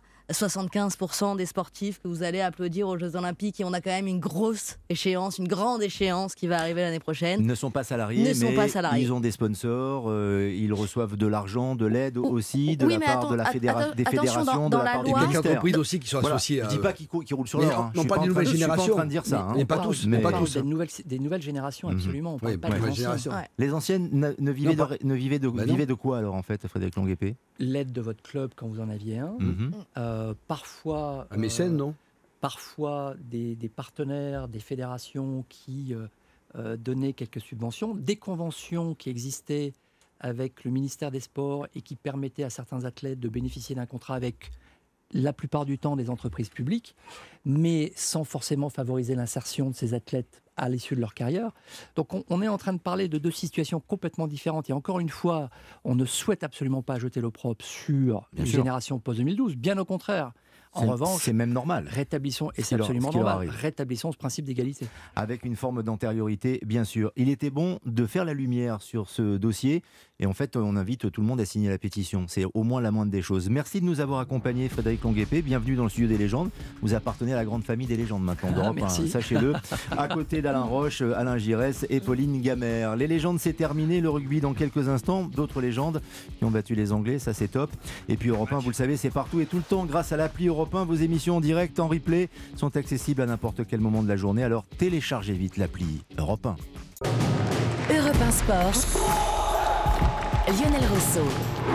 La grande soirée sport et le rugby sur l'antenne d'Europe 1. Nous revenons sur l'un des moments de légende, l'un des moments historiques de l'histoire du sport, de l'histoire du rugby, la victoire de l'équipe de France à Twickenham face aux Anglais 53 à 10. Nos invités sont là pour revenir très en détail sur ce moment historique et peut-être sur le plus grand match de l'histoire des Bleus. C'est la question que je poserai dans quelques instants à Serge Blanco. Bonsoir Serge Blanco. Bonsoir. On est ravis de vous retrouver. Vous en avez joué quelques-uns des France-Angleterre et des Angleterre-France. On va pouvoir partager, échanger, voire euh, comparer avec vous dans quelques instants. Mathieu Blin est avec nous. Bonsoir Mathieu. Bonsoir Lionel. Véritable plaisir de vous retrouver aux côtés de l'immense Philippe Guillard. Bonsoir Philippe Guillard. L'immense, oui. On Merci. est ravis de vous retrouver. Salut Philippe. Merci Lionel. Salut Lagui. Alors Salut. Philippe évidemment c'est un ancien joueur de rugby. Ça, c'est la vous le classe, savez. hein. C'est la. Ah bah non, ouais. mais je sais que c'est la grande. C'est la secla même. Mais c'est surtout un immense réalisateur avec euh, votre film pour l'honneur consacré au rugby euh, notamment. Vous allez nous expliquer dans Oui. quelques instants de quoi il s'agit. Le film sort au mois de mai de toute manière, mais vous êtes en avant-première un peu partout en France. Ça commence déjà à bien frémir en plus. Il y a beaucoup de succès, il y a un très, de très bons retours. Et on vous souhaite le meilleur pour ce film, mon cher euh, Philippe Guillard. Mais vous êtes d'accord pour parler un peu de rugby dans un instant? Bah, je, je suis venu pour ça. Vous avez suivi Il le a pas match vu le match. Je suis Il sûr a- qu'il a pas vu le match. Si, si, si, Si, non. bien sûr. Il rigole, Angleterre-France. Immanquable. Il Non, va je- pas, il va pas louper ça. Nicolas Dupin de Bessat est avec nous de Canal Plus. Bonsoir. Bonsoir, Nicolas. Lionel, C'est un véritable plaisir de vous retrouver. Nos quatre Anciens collègues. experts sont là de Canal. Bah oui. Bien Bah sûr, oui, oui. on a On a travaillé bossé ensemble. ensemble. Qu'est-ce que j'adorais quand Philippe Guillard faisait le geste technique sur Canal. Oh là là, là, c'était top. Le métage de Dans bonnet les années Giroud, 60. le coup de balai d'Zinedine Non. Zidane. C'était Même au siècle dernier. Même vous, vous connaissez. Ah ouais, ouais, mais vous êtes un petit tellement jeune, génial. vous, Mathieu. C'était tellement bien.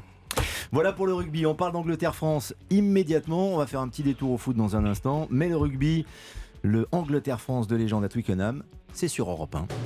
Europe 1 Sport, tout le sport est sur Europe 1. Lionel Rousseau. Mais un, détour par le football d'ailleurs. La Ligue 2 pour commencer. Metz, Le Havre, Jonathan Elbling. Et on dispute la 20e minute de jeu, toujours 0 à 0 entre euh, les Grenats et euh, le Havre. Alors que là, justement, ce sont les Messins qui vont peut-être se procurer la première grosse occasion. Mikel Tate et l'ouverture du score ici à Saint-Symphorien. Et le FC Metz qui, pour le moment, n'avait pas eu de réelle occasion. Et vous arrivez au meilleur moment, Lionel. 1-0 pour le FC Metz ici, dans un stade qui n'est pas plein, mais qui a fait rallure hein, ce soir. hein.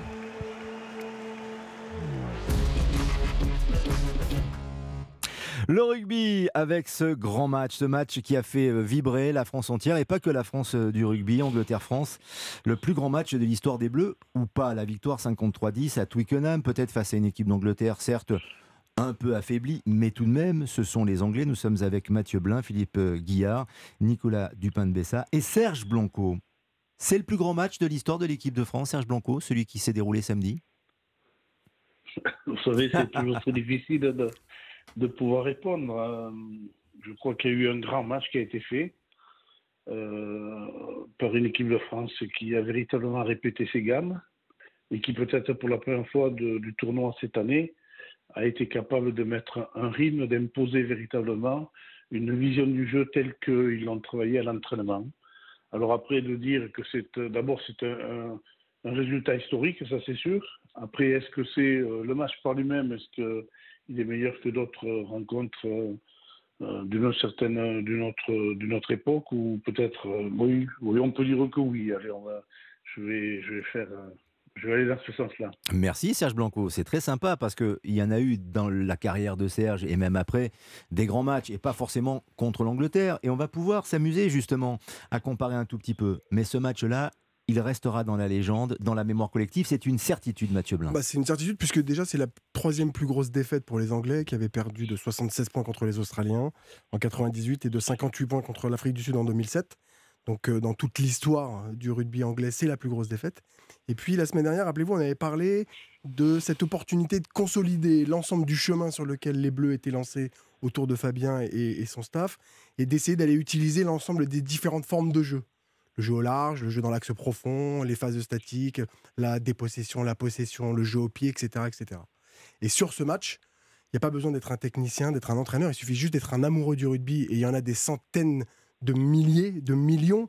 Ils ont tout vu. Ils ont vu de très grandes passes, du petit jeu au près, ils ont vu des ballons ramassés euh, très dynamiques, ils ont vu euh, des jeux au pied, ils ont vu des pressings et des rideaux défensifs, des contests, ils ont vu des mêlées extraordinaires, des touches, ballons portés, des, on a absolument tout vu et dans cet entre de Twickenham devant plus de 80 000 personnes, c'est juste historique, c'est juste dingue. Pourquoi pour vous, Philippe Guillard, c'est aussi un match de légende, un match à part, un match qui va rester dans la mémoire collective et peut-être le plus grand match de l'histoire des Bleus? Moi, je suis pas complètement d'accord avec le fait de dire que c'est le plus grand match. Je pense que c'est une, je pense que c'est le match le plus abouti.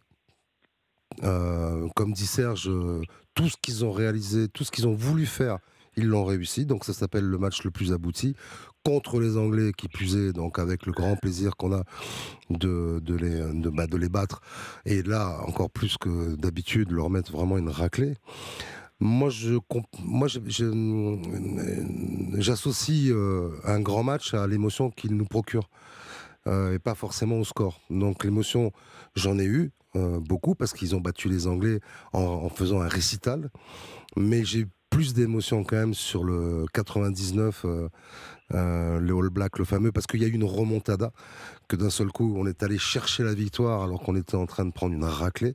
Donc là, moi, pour moi, ça, c'est, c'est aussi l'évaluation euh, où d'un seul coup, en, en une mi-temps, l'équipe de France renverse totalement la donnée du match que les All Blacks avaient imposé. Donc moi, pour moi, c'est aussi un match de légende. Et je dirais, pour euh, Serge, qui est avec nous, que j'étais au Concorde quand euh, l'Australie, Ah quand ils ont battu la- en demi-finale l'Australie avec cet essai de la dernière seconde, qui est pour moi aussi un, un- un- un match de légende dans, la- dans un rugby différent, évidemment, mais dans une, dans une application, quand vous voyez la dernière action, la dernière action qui, qui, euh, au, au bout du, au bout de laquelle euh, Serge marque l'essai qui les amène en finale contre le Black pour la première Coupe du Monde, c'est aussi un match de légende pour moi. Ces trois matchs-là, je dirais. Et l'émotion que m'a procuré, c'est juste le, le plaisir de voir une équipe de France comme on rêve de la voir, c'est-à-dire en maîtrise totale et euh, avec, euh, avec une, un état d'esprit formidable. voilà. Je vous cède la parole, Nicolas, dans un instant, mais je me retourne vers Serge Blanco. Vous avez eu, comme d'habitude, Serge, je tiens à le dire, l'élégance et l'humilité de ne pas citer les matchs dont vient de parler, notamment le dernier, Philippe Guillard. Vous avez dit euh, ce match-là. voilà. vous, avez, vous lui avez fait une passe décisive, encore une fois. Mais c'est vrai, alors c'était peut-être une autre époque, peut-être que c'est aussi la jeunesse et la nostalgie de Philippe Guillard qui parle et de beaucoup de celles et ceux qui nous, qui nous écoutent, qui ont suivi ces, ces rencontres. C'est intergénérationnel. Mais euh, c'est vrai que c'est difficile de comparer euh, Serge Blanco. Mais à votre époque, c'était quand même très fort aussi ce match-là contre l'Australie. En effet, c'est inoubliable. Oui, oui, oui, mais il y en a beaucoup et je pense que là où je suis d'accord avec Philippe, euh, c'est sur le fait que il faut que l'on ressente quelque chose, il faut qu'il y ait une émotion, il faut quelque chose qui, qui, vous, qui vous porte, qui vous transporte, qui vous permette de rentrer dans un, dans un autre monde. Et c'est vrai qu'il y a un certain nombre de matchs, bon, on va pas commencer à les énumérer tous, mais si je prends en 79 euh, une victoire euh, de l'équipe de France euh, amenée par son capitaine Jean-Pierre Rive en Nouvelle-Zélande, je crois qu'il y a, y y a toute cette séquence émotionnelle qui, qui, pour moi, est plus importante. Et c'est vrai que bon, le score est éloquent. Franchement, ils ont fait, comme j'ai dit, une, une partie exceptionnelle, parce que c'est vrai qu'ils ont fait une partie exceptionnelle, mais je crois très sincèrement que euh, côté émotionnel, il y a eu des grands moments, 99 euh, et d'autres et d'autres dates que, que, que j'oublie. Et il y en aura peut-être euh, très prochainement, Oui. dans quelques semaines, des grands matchs à la Coupe du Monde. On le souhaite pour euh, l'équipe de France. Nicolas, vous aussi, vous partagez le, le sentiment de, de la table? C'est un grand match, certes, auquel on a assisté samedi, mais en termes d'émotion, ce n'est pas forcément le plus grand? Alors, il y a eu de l'émotion. Je, je suis raccord avec Philippe quand même, parce que moi, ces deux matchs, euh, euh, 87-99, il y a des inversions de scénario qui apportent quelque chose d'incroyable. Euh, et puis, euh, moi, j'étais pas bien grand. hein. En 87, je me suis levé tôt avec mon père. Il y a euh, et l'essai de, de Serge Blanco, euh, c'est un truc, c'est ancré dans, dans, dans, dans la chair, quoi. Et, et- et l'émotion, on finit en larmes. Euh, là, euh, c'est c'est un immense match. C'est un énorme match d'une génération fabuleuse. Euh, ça sera un match de légende, mais on l'espère pas parce qu'on espère qu'il y aura encore plus grand Bien dans sûr. quelques mois. Euh, la faiblesse de l'adversaire, peut-être, mais un petit bémol. C'est-à-dire que là, les, les Anglais, ils ils sont tombés dans, dans une grande difficulté. Là. Ils sont dans une génération, un creux de génération, comme il en arrive euh, dans, dans tous les pays. Et, et c'est peut-être ça qui fait que c'est peut-être un peu moins grand comme performance. Néanmoins, l'ampleur du score, ça, c'est Oui. légendaire. 53 Et, et passer plus de 50 points, et on avait presque le sentiment que certains voulaient relancer ce dernier ballon. hein. Vous avez vu Mathieu quand même, Blin. Lionel, hein, les, les- les anciens se rejoignent très vite. hein, Serge Oui. et Lagui, Vous hein, tout de suite. vous associez pas aux Voilà, Tout de anciens, suite, ça se ça, connecte, donc on va essayer un petit peu d'amener. Bon, donc ça se bouscule un petit peu. Un peu de modernité, Évidemment, ça. messieurs, messieurs, évidemment que les émotions dans la vie, c'est ce qui porte le plus. Et on sait que dans le sport, il faut une dramaturgie. Tu parlais de la remontada tout à l'heure à la Mm. Guille. Tu as raison, lorsque tu es mené et que tu reviens et que tu dépasses même ceux qui étaient en train de, de te mettre une fessée, c'est extraordinaire. Évidemment, cet essai de Serge en 87 que l'on connaît tous, les amoureux du rugby, même si on était euh, pour certains très jeunes. Euh, évidemment qu'en termes d'émotion, euh, le match de ce week-end n'est peut-être pas là, tellement le bras de fer était tenu par les Français. Rappelez-vous le début de la, deuxième mi-temps. Les Anglais sont en train de revenir et là tout le monde a dû se dire est-ce que c'était une euphorie de 40 minutes? Est-ce qu'on va réussir à tenir? Et ils ont continué à, à- à tenir et ils ont continué à mettre en place tout, tout ce qu'ils voulaient. Et c'était tellement écrasant que ça enlevait un peu cette dimension, cette dimension euh, euh, affective, cette dimension euh, scénario euh, dra- dramaturgique.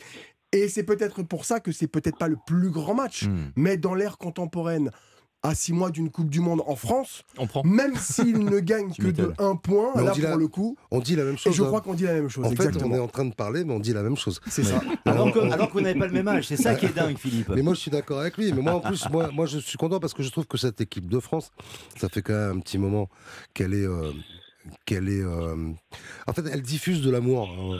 Je trouve qu'elle diffuse de l'amour. Je, je sens euh, de l'amour entre eux, en- dans, dans l'équipe. Elle diffuse de l'amour dans les tribunes.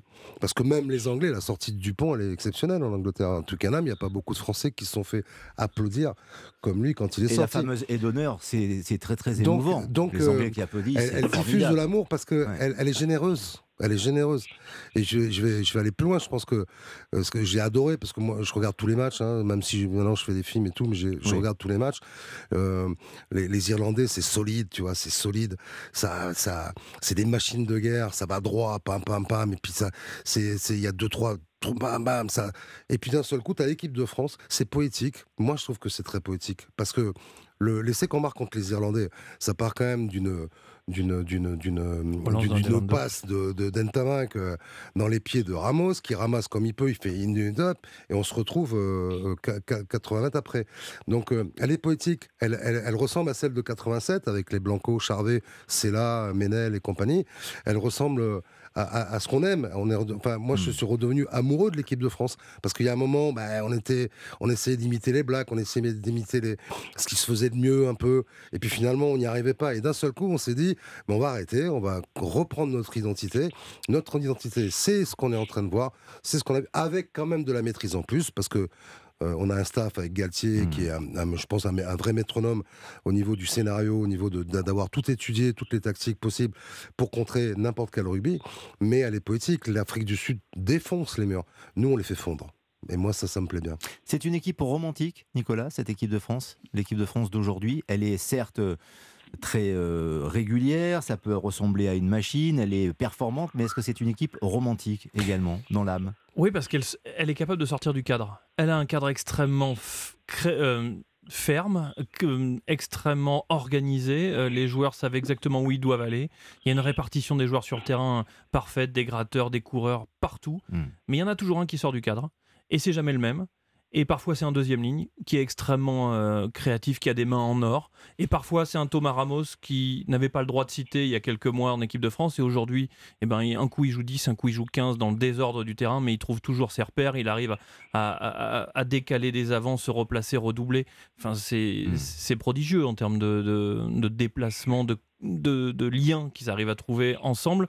Alors que oui, ils sont réunis à nombreux, mais certains rentrent dans l'équipe que depuis cette année et on a l'impression qu'ils sont là depuis toujours. Rugbystiquement parlant, Mathieu Blin, est-ce qu'on était proche du match parfait contre l'Angleterre? Bah, quand on arrive à, à- à mettre en place tout ce qu'on a travaillé, c'est ce pourquoi on s'entraîne quand même, parce qu'on crée des trucs, euh, on les répète et on essaye que ça marche, alors que euh, le rapport de force est euh, gigantesque au niveau international, que le rapport espace-temps, il est euh, stratosphériquement fin. Vous avez très très peu d'espace et un temps minuscule pour pouvoir réaliser les choses. Euh, je partage ce qui vient d'être dit par Nicolas et par Laguille. Mais euh, c'est euh, Flamand qui euh, sortent de nulle part, c'est Ramos euh, qui sortent de nulle part. Moi, je pense que ça fait partie du cadre. Et Fabien Galté l'avait expli- l'avait expliqué il y a 4 ans.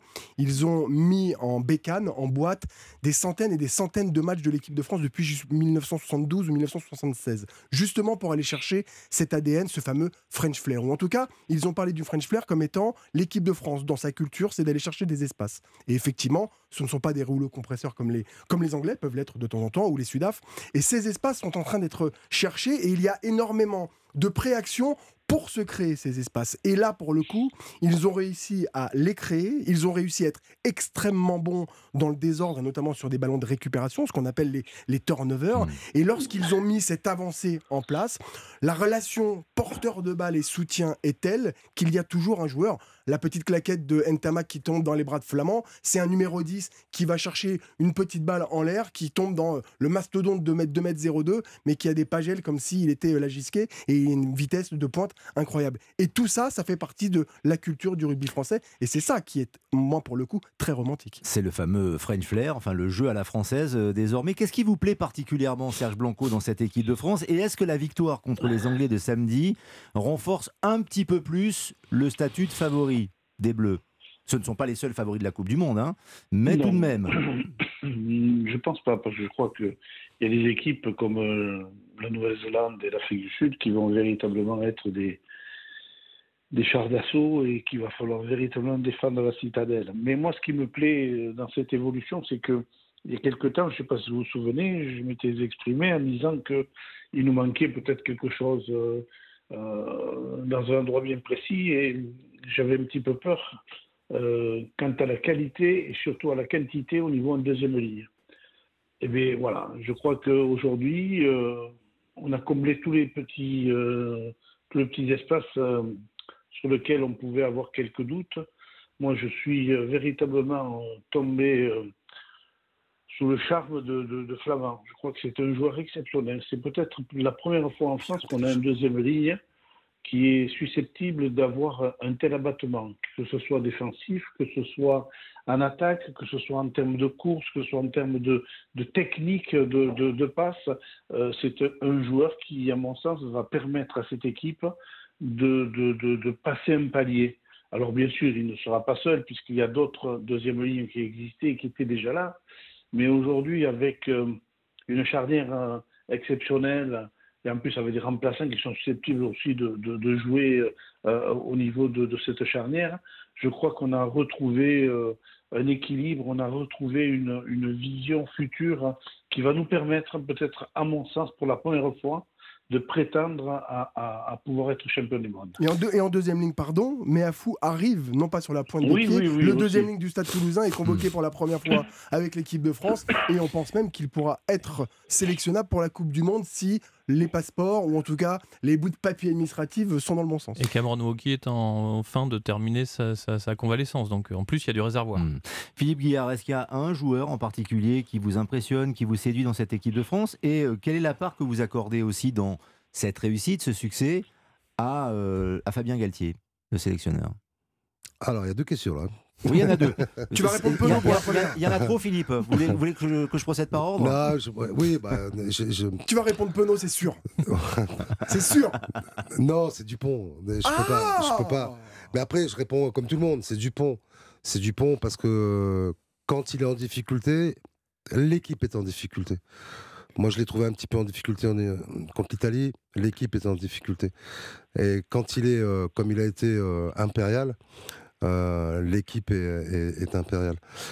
Déjà, c'est quand même le baromètre. Après, si on peut s'en passer euh, sur certains matchs, peut-être, parce que le niveau d'en face serait un peu, peu parce qu'on a quand même Maxime Lucou, on a, on a Baptiste Serin qui revient bien et tout, on a quand même Couillou, on a quand même, on a un pléthore de numéro 9 qui sont quand même des numéros 9 de haut niveau. Mais lui a, je crois qu'il a la classe mondiale. Euh, après, oui, Damien, Damien, parce que je trouve que je trouve qu'il est virevoltant, je trouve qu'il est partout à la fois. Je le trouve brillant, je trouve qu'il est osé. Je trouve qu'il a une petite insolence, euh, comme on aime, à l'aile. Euh, faut pas qu'il se rate, mais il se rate très peu, quoi. Il est, il a des cannes, il laisse souvent l'extérieur. Moi, je regarde, il, laisse souvent l'extérieur à son mhm. ailier, mais il sait à qui il laisse l'extérieur pour aller le reprendre. Euh, parce qu'il est toujours entre, il navigue entre les entre les lignes. C'est euh, tu sais, c'est ratatouille, quoi. Il essaye de choper les, bouts de gruyère à droite, à gauche. Et, euh, je le regarde, parce qu'évidemment, comme je suis ailier, euh, je regarde parfois, je fais un focus quand on, peut me permettre, quand les plans sont larges. je le vois, je sais déjà qu'il va jouer la- l'interception. Et il est brillant, et il est, en plus dans la vie, il est pétillant, il fait marrer tout le monde, c'est un peu un rugby à l'ancienne, on connaît son papa. Donc, euh, ouais, j'ai un petit fait pour euh, Damien, Damien Penaud. Et. Galtier, c'était ma deuxième question, mais si vous l'avez oublié, je vous la rappelle. Non, parce que alors, il se trouve que demain, je vais leur présenter le film, donc j'ai intérêt à Aux joueurs de l'équipe de France Ouais, demain soir. Ah, c'est top ça, vous Ouais, allez à à Marcoussis Marcoussis, ouais, ouais. Génial. Et donc, euh, avec Olivier Marchal, Mathieu Madénian, qui sont les deux, euh, les deux, les deux acteurs Bien sûr. principaux du film. Avec Olivia Bonamy également. Olivia Bonamy aussi. Fait et, partie du euh, casting. et du coup, euh, non, Fabien, Fabien, je pense que c'est euh, c'est un. C'est. euh, je lui donnerais le César du meilleur scénario. Parce que je crois qu'il écrit les scénarios. Je pense qu'il J'ai bosse. j'ai eu peur, je pensais que tu allais dire. Meilleur acteur. Pas impossible qu'il ait les deux. hein. Donc j'espère qu'il aura le meilleur réalisateur. Mais je crois qu'il a- il essaye de tout prévoir et de donner les clés à tout le monde pour en cas 2, en cas 2, en cas 2. Donc euh, comme tu dis, là, vous avez, ils ont vu tous les matchs de l'équipe de France et tout. Ils ont vraiment. Voilà. Après, Fabien, euh, je pense que c'est un tacticien. Donc, euh, et il est euh, encore assez proche du rugby euh, d'aujourd'hui. Il, a- il a arrêté il y a un certain temps, mais c'est un des entraîneurs aujourd'hui qui est le plus proche des- du rugby qui se jouait encore il n'y a pas longtemps. Et en plus, il a une belle étoile. C'est ça le truc. C'est moi, je lui ai dit déjà, Fabien, un jour, je l'ai rencontré à l'aéroport. C'est le jour où il est nommé. Et je dit, tu as une belle étoile. Parce qu'à chaque fois que tu es revenu, on t'a rappelé, tu as gagné, tu as, amené un truc. Tu as, une belle étoile, mec. Voilà, il est parti de Colomiers, il faisait des études de CAPES pour être prof de gym. Et, euh, il, se, il se retrouve à la tête de l'équipe de France. Et il a une belle étoile parce qu'il bénéficie d'une génération championne du monde de moins de 20, des 19. Donc ce sont des mecs qui ont déjà gagné contre les... Ils les ont tous battus. Donc si tu veux, il a la moitié de l'effectif, c'est des mecs qui ont déjà gagné. Ils ont, ils ont plus de complexe par rapport à l'Afrique du Sud. Je sais pas si tu es d'accord avec moi, Serge, mais ils ont plus de complexe. C'est des vainqueurs. Mhm. C'est c'est pas des losers, c'est des vainqueurs. Vous Ils êtes ont- d'accord, euh, Serge Blanco, avec Philippe Guillard?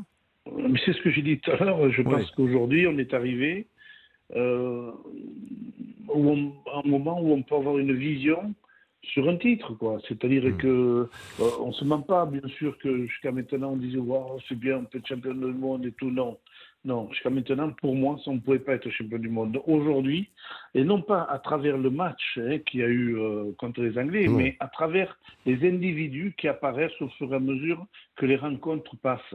Flamand, euh, bon, après, bien sûr, notre charnière, on a quand même une troisième ligne exceptionnelle, en sachant qu'il y a tellement de garçons qui sont susceptibles, même en troisième ligne, de pouvoir rentrer dans cette, dans cette équipe. Je crois que, voilà, la première ligne, j'en parle même pas, parce que c'est des, c'est des gens euh, qui, qui aiment le, le labeur, le dur labeur, qui, qui se dévouent, qui, qui sont partout. Alors euh, voilà, moi je crois pour la première fois que cette équipe peut devenir championne du monde. Ah, Noël, on y croit, on y croit tous, on l'espère même, mais euh, voilà, il faut toujours hein, Dupont qui dit euh, il y a 4 ans contre l'Angleterre, on en avait pris 30 à la mi-temps et on n'était pas fiers, donc il faut rester très humble parce Oui. que quand même, on va quand même prendre en quart de finale, parce que je pense qu'on va sortir de la poule, premier ou deuxième, j'en sais rien, ça dépendra du match pardon, contre le- la Nouvelle-Zélande. Mais on va quand même prendre l'Afrique du Sud ou l'Irlande. Pour l'instant, l'Irlande, ils nous ont battus, hein, dernière nouvelle. Et l'Afrique du Sud, on l'a gagné à la dernière minute. Et on s'est fait euh, mais, euh, laminer. Ah oui, mais il faut battre Donc, pour, euh, pour être champion du monde. Ouais. Ce que je veux dire, euh, Philippe, c'est, pas qu'on va être champion du monde. Je dis qu'on peut prétendre Oui, être sûr. champion du monde. Bien sûr. Attention. Oui, ce qui n'était pas forcément le cas. Voilà, le, le- le Hmm. but, il est là. Quoi. Aujourd'hui, euh, tu es compétitif. Quoi. Ouais, tu peux rivaliser à Hmm. tous les postes. À tous les postes, tu peux rivaliser avec n'importe quelle autre équipe. Philippe Guillard, vous avez un petit peu de pression quand même à aller à Marcoussis euh, demain pour présenter votre Ouais. film? Je le précise hein, quand même, pour l'honneur de Philippe Guillard avec Olivier Marchal, avec euh, Olivia Bonamy euh, également, avec Madénian. Un film consacré au rugby. Enfin, rac- racontez-nous le pitch euh, tout Ah, de le pitch, il est simple, c'est euh, l'intégration.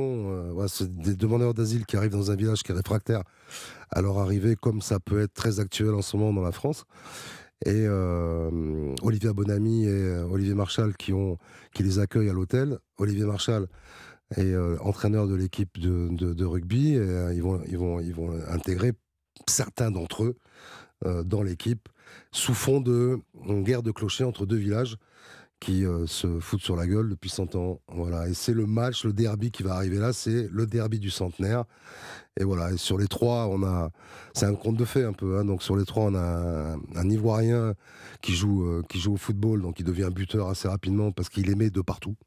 Mais. Mais il y a beaucoup de trucage, hein, on est d'accord. Ça, c'est vous qui le dites. hein. Ensuite, euh, on a un, Afghan lutteur qui veut absolument jouer pilier et euh, qui s'appelle Jawad, qui est merveilleux. Et ouais, moi, je veux jouer pilier. Moi, je suis très fort et tout. Et finalement, il va, il va jouer. Il y a une scène assez euh, jolie quand Marshall lui explique le rugby à un Afghan, quand il lui explique qu'il faut être derrière tout en avançant, mais qu'il faut donner le ballon derrière, sauf au pied, on peut être devant on a quand même un mec qui regarde le truc, qui fait mais qu'est-ce que où je suis tombé quoi. Et euh, un, un professeur d'histoire géo qui débarque ici aussi et qui est, euh, qui s'appelle De Gaulle, qui est congolais et qui est costaud comme tout, mais il a peur de jouer, il a pas envie de jouer, il est pour, il est pas pour la violence, jusqu'au moment où il va tomber amoureux de l'institutrice du village, qui elle-même joue à Brive. Donc du coup, euh, il va, il va s'y coller, mais quand on lui explique où il faut mettre le- les mains en mêlée quand tu joues deuxième ligne euh, sur ton pilier, euh, il veut pas.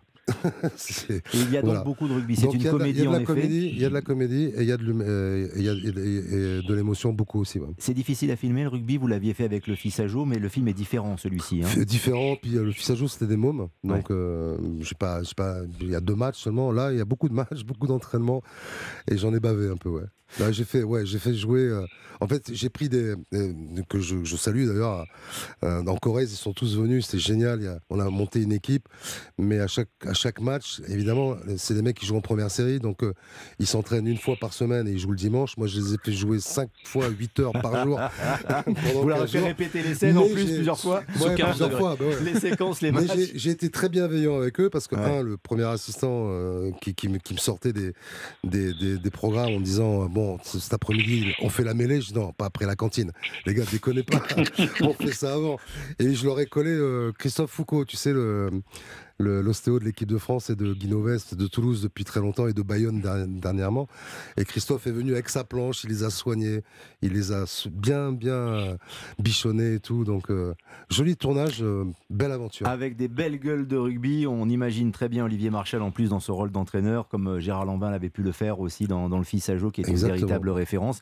On est impatient de le voir. Le film sort au mois de mai, il sera 3 projeté mai, dans ouais. les salles le 3 mai, mais en attendant, il tourne avec des avant-premières, de bons Ouais, échos. je- mais on je- verra ce qu'en pensent les joueurs de l'équipe de France demain. Bah, Philippe, hein, il y a bah petite oui, bah oui, émotion mais quand même chez le la problème, Guy, hein. c'est qu'ils euh, ils me le diront peut-être pas. ils- si, ils vont vous le dire. Non, non, ils vont On rien va vous chambrer un peu, non? Non, non, après, tu sais, c'est toujours pareil. Quand t'aimes, tu fais Ah, c'est génial. Puis quand t'aimes pas, tu fais Ah, c'est pas mal. Donc on verra. Vous nous passez un coup de fil demain pour nous dire si c'est génial ou pas mal. mal. Merci Philippe Guillard, merci, infiniment. cool. Et Merci on beaucoup. suivra bien sûr pour l'honneur le film de Philippe Guillard avec Olivier Marchal, Mathieu Madénian, Olivia Bonamy consacré au rugby entre autres, mais c'est une comédie avec beaucoup d'émotions euh, effectivement. Ouais, je te fais un fois. bisou, Serge. Ça fait longtemps que je t'ai pas vu. Voilà. Mais moi aussi. Bon, on vous embrasse Moi Serge, aussi, on vous dit à très vite, on se voit pas mais on se parle souvent par l'intermédiaire de la radio, c'est ça qui est formidable sur Europe 1. Merci à Mathieu Blin, merci à Nicolas Dupin de Bessat, Serge Blanco et Philippe Guillard. Le rugby c'est fini pour aujourd'hui. Dans un instant, on parle des Jeux Olympiques de 2024, on évoque aussi la boxe avec euh, l'avenir de Tony Yoka, si tant est qu'il en, il en est un dans la boxe après la défaite contre Carlos Takam. Nos experts seront là bien sûr, mais d'abord le match de football. Metz-Le Havre, la Ligue 2, Jonathan Elbling. Et toujours un but à zéro pour le FC Metz, un but inscrit à la, à la 20e minute de jeu par Maziz. On est dans les arrêts de jeu, il reste encore une minute de temps additionnel. Et depuis hein, ce, premier but et l'unique but de la partie, bah, ce sont euh, les Havrais hein, qui, confisquent euh, le cuir euh, à des grenats qui ont reculé d'un cran. Mais derrière, ça quadrille quand même plutôt pas mal et ça plaît aux, supporters du, du FC Metz qui, pour le moment, on, rappelle, réalise la très belle opération de cette 27e journée. Puisqu'en cas de succès, le FC Metz grimperait tout simplement à la deuxième place. Une place qu'il occupe actuellement euh, provisoirement. En tout cas, il restera une deuxième période euh, à disputer alors que là, non, il y a une faute euh, des Havrais on va sans doute se quitter d'ici quelques secondes sur ce score. On rappelle un but à zéro en faveur du FC Metz. Tous les sports sont dans Europe 1 Sport avec Lionel Rousseau. La grande soirée sport qui continue sur l'antenne d'Europe 1 et peut-être que celles et ceux qui nous écoutent ne le savent pas encore, mais nous sommes dans un compte à rebours qui a commencé aujourd'hui avec un compte à rebours à J-500 pour les Jeux Olympiques et Paralympiques de 2024. J-500, c'est plus exactement pour les Jeux Olympiques de Paris 2024. Claude Onesta est avec nous en direct et on est ravi de vous accueillir. Bonsoir Claude Onesta. Bonsoir. On va parler sport, on va parler des Jeux Olympiques. Vous êtes le manager général de la haute performance à l'Agence nationale du sport avec ces Jeux qui se préparent. Ces Jeux qui se préparent pour l'organisation, mais qui se préparent aussi au sein de l'équipe de France, au sein des athlètes de haut niveau pour gagner, pour remporter des médailles. On parlera des objectifs dans quelques instants avec vous, mais vous êtes très impliqué, euh, de par votre fonction, Claude Onesta, dans ce plan qui s'appelle Gagner en France qui veut tout dire. Mais j'aimerais tout de même que vous nous donniez quelques détails sur ce plan gagné en France. De quoi s'agit-il? Bah, Écoutez, je comprenais bien qu'organiser les Jeux, c'est déjà une grosse charge pour un pays et je ne doute pas qu'ils seront très bien organisés autour de, l'équipe de Tony Estanguet. Mais si on veut que, la fête soit, soit complète, il faut que les athlètes français y jouent un rôle majeur et participe à cette aventure exceptionnelle. Donc, il s'agit pour nous de, mettre euh, ces athlètes dans les meilleures conditions, euh, avec beaucoup de, dispositifs qui, qui n'ont jamais été mis en place auparavant, dont celui de, gagner en France, ce qui est ce qu'on appelle, je dirais, une recherche des gains marginaux. Alors les gains marginaux, c'est tout ce qui ne correspond pas à l'entraînement des athlètes, mais tous ces petits détails du quotidien qui participent effectivement à la confiance de l'athlète, qui participent à sa sérénité, à sa détermination. Et on essaie de, travailler sur tous ces éléments, son environnement, les, les gens qui interviennent auprès de lui, comment arriver à mettre les athlètes dans les meilleures conditions pour qu'ils réussissent euh, à Paris. Est-ce que cela veut dire que cela ressemble un tout petit peu au modèle euh, britannique, anglais, qui avait été mis en place pour les Jeux Olympiques euh, de Londres? Est-ce que vous, en, vous vous en inspirez, Claude Onesta? Est-ce que c'est de bah. cela dont il s'agit? Hum, pas complètement, bien sûr. Non, bien, vous savez, quand vous essayez d'améliorer et de transformer un peu le modèle français, vous, allez voir ce qui se fait chez les autres. Donc, on a pris un peu, un peu chez tous ceux qui étaient en réussite et on a essayé de l'adapter à la réalité du sport français. Le sport, le sport britannique est vraiment pas organisé comme le sport français. Et donc, il, est, il, est pas, il serait imbécile de, de vouloir le copier. Il y a des éléments sur l'analyse un peu que font les Anglais de manière très pragmatique euh, des investissements euh, dans des disciplines spécifiques. On n'est on pas tout à fait sur ce modèle-là, mais, mais c'est vrai que aujourd'hui on va au plus près des athlètes, euh, on essaie d'individualiser toutes les analyses pour voir quels sont les éléments qui à chaque fois affaiblissent leur performance et on essaie de traiter ça au cas par cas, de manière, de manière tout à fait adaptée. Donc c'est une, c'est une démarche euh, tout à fait nouvelle dans, le sport français et, j'espère qu'elle donnera, je dirais, les fruits de tous les efforts consentis. Les fruits, justement, c'est euh, l'objectif top 5 pour ces Jeux Olympiques de 2024 avec, c'est ce que j'ai lu ou c'est ce que j'ai entendu, Claude Onesta, 15 à 20 médailles d'or. C'est bien cela? Bah, écoutez, je crois que l'objectif est effectivement un objectif pour se rapprocher de la cinquième place, cinquième place qu'on n'a a jamais atteint euh, pour le sport français. Donc ça veut dire que effectivement c'est un objectif très élevé euh, dans un temps très court puisqu'on a eu peu de temps véritablement pour transformer. L'Agence nationale du sport n'a pas encore quatre ans et, donc on, on travaille d'arrache-pied. Ce qui est sûr, c'est que je suis persuadé qu'on va améliorer les résultats de, nos athlètes et le nombre de médailles. Alors effectivement, le classement des nations se fait au travers des médailles d'or, euh, au nombre de titres. Donc vous pouvez faire beaucoup de médailles si ce ne sont que des médailles de, bronze, ben, vous êtes en bas de classement. Donc il faut en même temps qu'on essaie d'augmenter le nombre de médailles, il faut aussi euh, tout mettre en œuvre pour augmenter le nombre de titres et donc de première place. Donc, euh, ben, tout ça, c'est optimiser le potentiel de nos athlètes qui est là. C'est-à-dire, les, athlètes français sont tout à fait capables de, de réaliser ces performances. Il se trouve qu'on a une mauvaise habitude euh, en France, qu'en règle générale, euh, les médailles potentielles ne sont pas toujours réalisées aussi bien que par nos adversaires. On a identifié, nous, pour Paris, 107 médailles potentielles. Et ce sont vraiment des médailles euh, réelles avec des athlètes qui sont d'ores et déjà sur les podiums internationaux. Et en règle générale, euh, on en perd une sur deux en route parce qu'on n'optimise pas tout à fait cette concrétisation.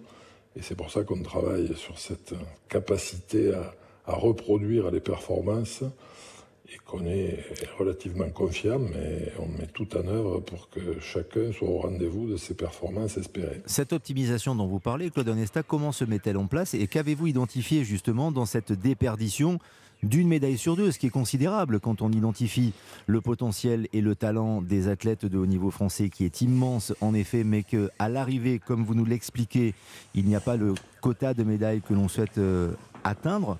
Comment cela s'explique?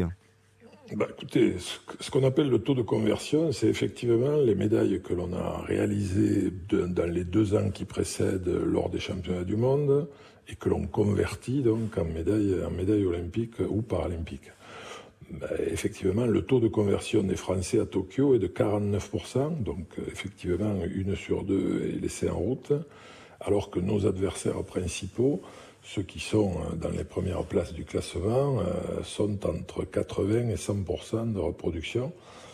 Donc euh, on a essayé d'analyser bien sûr ce qui était cette déperdition et je pense qu'elle est, elle est souvent liée à l'approche qui était l'approche dans le sport français du très haut niveau, c'est-à-dire je crois qu'on est performant pour amener nos athlètes dans le concert international, et on l'est beaucoup moins, on est beaucoup moins précis pour arriver justement à cette concrétisation euh, de la médaille finale.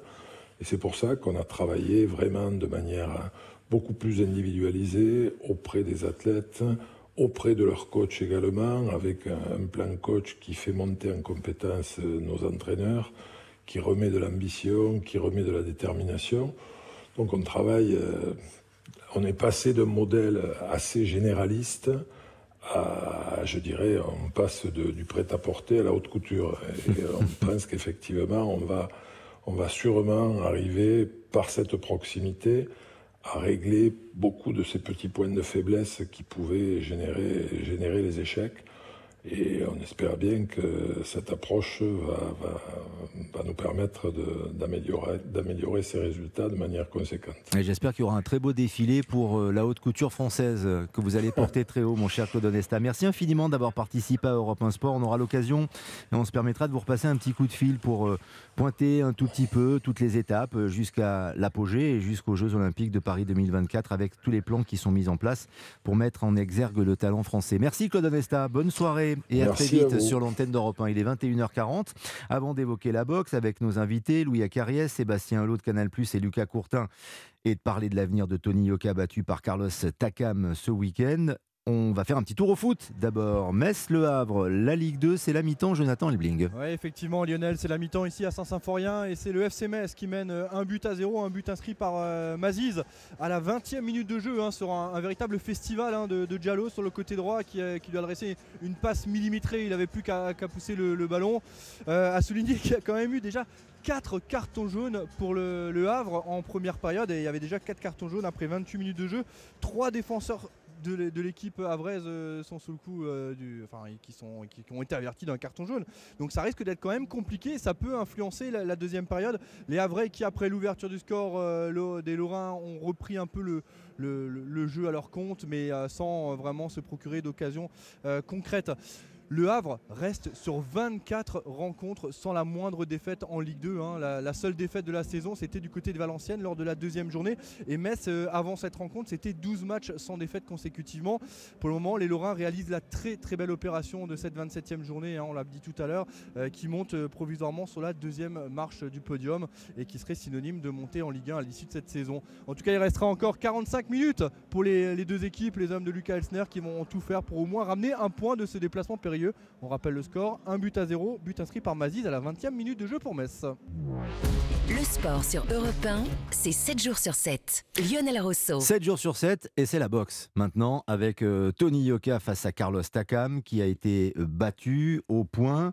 On est un tout petit peu inquiet pour ce champion, peut-on dire grand champion je vais poser la question à nos experts dans quelques instants. D'abord, je salue Sébastien Hulot de Canal Plus qui nous a rejoint. Bonsoir Sébastien. Bonsoir. Vrai plaisir de vous retrouver autour d'un micro. Vous commentiez d'ailleurs le combat de Tony Yoka sur Canal euh, ce week-end. Il y avait également Lucas Courtin qui couvrait ce combat pour Europe 1. Bonsoir Lucas. Bonsoir Lionel, bonsoir à tous. J'ai le plaisir de recevoir, il est en ligne avec nous et en direct, l'immense Louis Acariès. Bonsoir Louis Acariès. Bonsoir les amis, bonsoir Lionel. vous allez bien Louis. On est ravi de vous entendre mon cher Louis, ça fait toujours plaisir. Quand on entend Louis Acariès, c'est la boxe qui parle et euh, l'expertise aussi de la boxe et je vais vous interroger dans quelques instants Louis, Sébastien et Lucas sur le cas de Tony Yoka. Mais d'abord je vais vous faire écouter euh, Tony Yoka qui euh, au micro de Canal mais au micro de nos confrères et de Lucas Courtin s'est exprimé après le combat, la déception bien sûr parce qu'il s'était préparé sérieusement dit-il et surtout la suite. Apparemment, il veut continuer, c'est de cela dont il est question. On écoute Tony Yoka. Déçu, c'est pas une histoire de regret, je suis très déçu cette fois-ci. Parce que comparé à, l'année dernière où j'avais pas fait un bon camp d'entraînement, là cette année ça s'est plutôt bien passé. On a beaucoup travaillé, mais, euh, mais voilà, Carlos a aussi, euh, aussi beaucoup travaillé et euh, il a été plus fort ce soir. J'avais pas envie de revenir avec un petit combat. J'avais dit que c'était l'adversaire le plus fort que j'ai affronté jusqu'au- jusqu'aujourd'hui. Euh, c'est une référence chez les poids lourds maintenant. Voilà, je repars avec, euh, une défaite, mais euh, en ayant écouté les, mots que Carlos m'a- dit après le combat, ça me pousse à continuer à travailler. La vie, c'est comme ça, on tombe, on se relève. Euh, je me suis relevé de la défaite de l'année dernière qui a été euh, beaucoup plus dure euh, psychologiquement. Là, cette année, euh, c'est une défaite. Euh, J'ai fait un meilleur combat. Maintenant, euh, voilà, ça me pousse à, repartir. Il faut que je reparte travailler encore. C'est comme ça, c'est pas la fin. Ça me prouve juste que voilà, il faut que, je continue à bosser techniquement, tactiquement et que, que j'améliore certaines choses pour pouvoir passer des étapes comme celle de, de ce soir. La suite, dans un instant, la suite de la carrière de Tony Yoka, mais Sébastien Hulot, pour avoir suivi le match sur Canal et vous avoir euh, écouté, puis c'est vrai que sur Canal, en plus, vous disposez de superbes illustrations statistiques sur les impacts Oui. notamment, et on a vu très, très nettement que Tony Yoka a pris plus de coups de la part de Takam pendant le combat, que même les coups dans les gants de Takam faisaient mal, et que finalement, il a beaucoup souffert pendant ce, ce combat. Est-ce que c'est l'impression que vous avez eue aussi pendant le commentaire et que vous avez encore après coup maintenant? Oui, on a été surpris effectivement de voir que finalement celui qui menait le combat des deux, c'était Carlos Takam. Alors qu'on avait vu sur les derniers combats de, Carlos, sur même les dernières années d'un boxeur de 42 ans avec sa science de la boxe, lui désormais il préfère attendre et contrer. Contrer de façon explosive. C'est ce qu'il avait fait contre Joshua, c'est ce qu'il avait fait contre Joyce. Donc on s'attendait effectivement qu'avec sa taille de mètre 01, son allonge et la qualité de son direct du gauche, finalement, Tony Yoka allait mener les débats et surtout éviter de voir Carlos Takam trop se rapprocher, éviter le combat au corps à corps et maîtriser tactiquement le combat. Et ça a été effectivement tout le contraire. Ça, ça a été vraiment une énorme surprise, effectivement, de voir que finalement, il n'avait pas. n'avait même pas le. C'est le ressort physique finalement. Il n'arrivait pas à contenir les, les assauts de Carlos Takam. Normalement, il va sur le direct du gauche, avec cette taille-là, ce poids-là, il était quand même à quasiment 114 kilos. Normalement, là, il doit, il doit, il doit stopper. Il doit stopper son adversaire et à aucun moment il a réussi à le faire. Comment vous l'avez perçu ce combat, Louis Acariès? Vous l'avez suivi, euh, bien sûr. Je sais que vous avez le pouvoir de détecter le vainqueur en général dès les deux, trois premiers rounds. Est-ce que vous avez eu cette appréhension déjà sur le combat de Yoka et quel est votre regard sur cette défaite? Oui, j'ai pas envie de rire. hein. Ça me fait rire vos commentaires euh, de la part de, de Sébastien que j'aime beaucoup, que j'apprécie beaucoup, et, notamment aussi de Lionel. Alors Lucas, je sais pas ce qu'il a raconté après, j'en rigole. Là, vous êtes des observateurs, c'est normal, vous êtes des journalistes, euh, des médias. Alors vous, commentez ce que vous, voyez, vous pensez connaître ou voir. C'est pas comme ça que ça se passe. Voilà, c'est pas comme ça. Il faut voir euh, autrement euh, ce qui s'est passé, qui est euh, Tony Yoka, euh, quel est, qu'est-ce qu'il a dans la tête, euh, qui c'est son, entourage, euh, voilà, c'est tout ça. Qui, à, la place de voir comment il a boxé, c'est savoir d'où ça vient à l'origine, pourquoi il en arrive là, dans ce gâchis. Ça me fait de la peine parce que euh, demain, pour, je serai plus de ce monde, mais d'avoir un, garçon comme ça, pour pas dire un homme, un garçon comme ça, de plus de 2 mètres, plus de 110 kilos, comme vient de le dire Sébastien, mais on retrouvera jamais ça. En tout cas, euh, de mon vivant. C'est exceptionnel. Et d'arriver à des résultats comme ça, c'est c'est pitoyable. Ça me fait beaucoup de peine. Voilà. Vous parlez de gâchis, euh, Louis Acariès. Cela veut dire qu'il doit changer d'entraîneur, changer de manière de boxer, changer de tactique, parce que son objectif, et c'est annoncé depuis très longtemps, c'est d'être champion du monde. Il en est loin aujourd'hui, Louis. Oui, c'est vrai, mais il, il a beaucoup de circonstances atténuantes. Il ne faut, faut pas le condamner durement. Euh, je vais vous faire une métaphore. Mhm. Et comme ça, vous allez peut-être un, un peu mieux comprendre, parce que la boxe, c'est- un art et c'est pas facile à la comprendre. Alors, je vais vous dire, euh, dans cette métaphore, pour faire un film comme le souhaitait Canal+, et Canal+, est une grande marque. Je ne parle pas des, des dirigeants de Canal+, c'est d'autres choses, ça. Je te parle de Canal+, une grande marque, que j'ai contribué à grandir avec eux. ok? Il y a le producteur qui est Canal+, voilà. Ok, c'est un producteur qui met de l'argent. Eh oui, oui, il met de l'argent, euh, Canal+. C'est-à-dire, euh, euh, ils investissent pour, pour essayer de faire ce film avec Yoka, ok? Et puis après, après, ils donnent cet argent à un metteur en scène, mais qui est un amateur. On ne connaît pas qui c'est. ok? Et ce metteur en scène, il a sous sa coupe un artiste.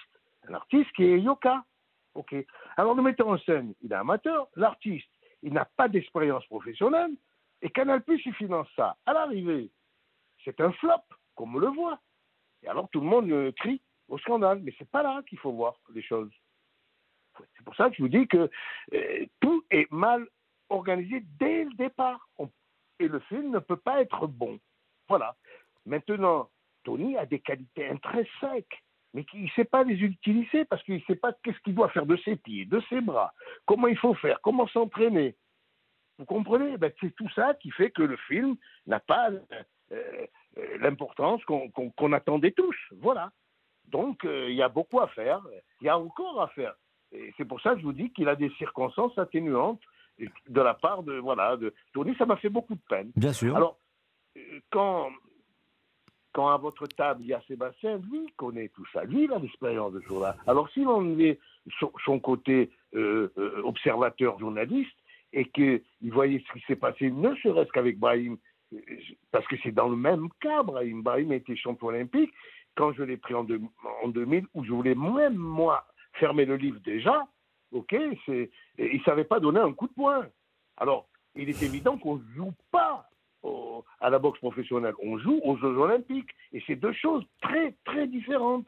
Alors, en l'an 2000, euh, moi, moi, j'avais raccroché pratiquement, j'avais fermé le livre. C'est Robert Louis Dreyfus qui m'a poussé, c'est Michel Delisot, c'est mon frère Michel, c'est tout le monde qui m'a poussé à prendre Brahim. Euh, mais ça a été, ça a été un combat jusqu'à la fin. Regardez bien. On a eu des critiques, j'ai supporté tout ça. Je ne parle pas de Brahim qui l'a monflé, je ne vous, dis pas qu'est-ce qu'il a pris dans, dans, dans- Alors on va parler de jargon dans sa gueule pendant, pendant sept ans, parce que je n'ai pas été tendre avec lui. Et Sébastien, qui est à votre table, le sait très bien. Donc pour l'emmener à être champion du monde, on est passé par deux défaites au niveau mondial, mais on l'a construit. Euh, et Canal Plus à cette époque, les dirigeants, je parle au départ du- de la signature avec, euh, Brahim, étaient compétents. Après, c'est très différent et je les incrimine pas parce que peut-être ils n'avaient pas cette, euh, cette notion et cette qualité de, de sport. Donc, je, je- je- voilà. Mais, mais, mais je dois dire que c'est un. C'est dur d'y arriver. C'est très, très, très. Alors, je vous, sais le dur livre, d'y je vous arriver. sais le livre de vos propos, évidemment, euh, Louis Acariès, sur euh, tout ce qui est mis en place autour euh, de, de Tony Yoka, euh, bien évidemment. Quand vous parlez de Brahim, c'est Brahim Asloum qui était d'ailleurs dans le vestiaire euh, pour Oui, oui, oui. Comme conseiller, et oui. pour accompagner, comme d'habitude, euh, Tony Yoka. Peut-être que Oui. vous avez envie de répondre, Sébastien Lowe, sur un film. La métaphore dont parle Louis Acariès, elle est plutôt jolie, mais le film, il est pas fait- on n'est pas arrivé à la fin, encore une fois, le film Tony Yoka. Non, non, le film n'est pas fini. En fait, moi, je, voudrais, je voudrais justement, Louis, Louis, bonsoir, parce que c'est vrai qu'on a Bonsoir, passé, Sébastien. on en a passé des heures à discuter Oh. et, et à discuter notamment de comment, euh, comment on arrive à façonner un, un boxeur. Et ça. je vais reprendre ton expression favorite, c'est le maître à boxer. Si, si aujourd'hui on écrit un nouveau chapitre avec Tony Yoka, si on te demande par exemple comment tu aurais travaillé toi pour garder les qualités naturelles de, de Tony chez les amateurs en en faisant une force chez les professionnels, comme tu as su faire avec Brahim. Ce serait quoi déjà le premier chantier pour toi? Oh, quelle question tu me poses là, Sébastien. Ah bah, tu... tu, tu... Oui, alors le premier chantier, d'abord, c'est, c'est- vous, savez, vous savez très bien que le principal de, de tout, c'est l'ordinateur, c'est la tête. Si on lui donne de, de mauvaises données, l'ordinateur sortira euh, euh, de, de mauvaises réponses. L'ordinateur, c'est le plus important. Et, n'oubliez pas une chose, c'est l'ordinateur, c'est la tête qui fait le muscle, et pas le muscle qui fait la tête. Donc, d'entrée, d'entrée, je, pense que c'est ce qu'il fallait lui, dire à, à Tony. Parce que Tony, dans sa génération à lui, il ne faut pas lui en vouloir, il ne faut, pas le- faut pas le condamner. C'est la télé-réalité. Donc là, il a fait cette carrière comme télé-réalité. Et il s'est aperçu que la boxe professionnelle, c'est pas les Jeux Olympiques. On joue pas à la boxe professionnelle. Et la boxe professionnelle, comme je l'ai dit pendant des années, et tu le sais très bien, Sébastien, c'est même pas un sport. C'est un- c'est une compétition, si on veut. C'est une aventure où il faut être terriblement en forme et sportif pour la faire. Mais quand la notion de sport vient dans, la boxe professionnelle, n'y en a pas de notion, puisqu'on monte sur le ring pour détacher la tête à l'autre. Je me demande où elle est la notion. Donc, c'est ce qu'il fallait peut-être à, à Tony, euh, le prévenir, lui dire, euh, lui inculquer qu'on joue pas là-haut. Et que ça peut faire mal la boxe. Pas. Et que ça peut faire mal, euh, Louis Acarias. J'aimerais avoir le sentiment de Lucas Courtin également, qui couvrait euh, ce combat pour, euh, pour Europe 1. C'est vrai que le public qui était présent aussi, euh, Lucas, euh, à un moment donné, n'était pas. Et c'est ça qui est peut-être dommage aussi et qui euh, fait que euh, on- tout le monde ne s'embarque pas dans, dans la- l'aventure euh, Yoka. C'est qu'une partie du public qui s'est retournée contre lui.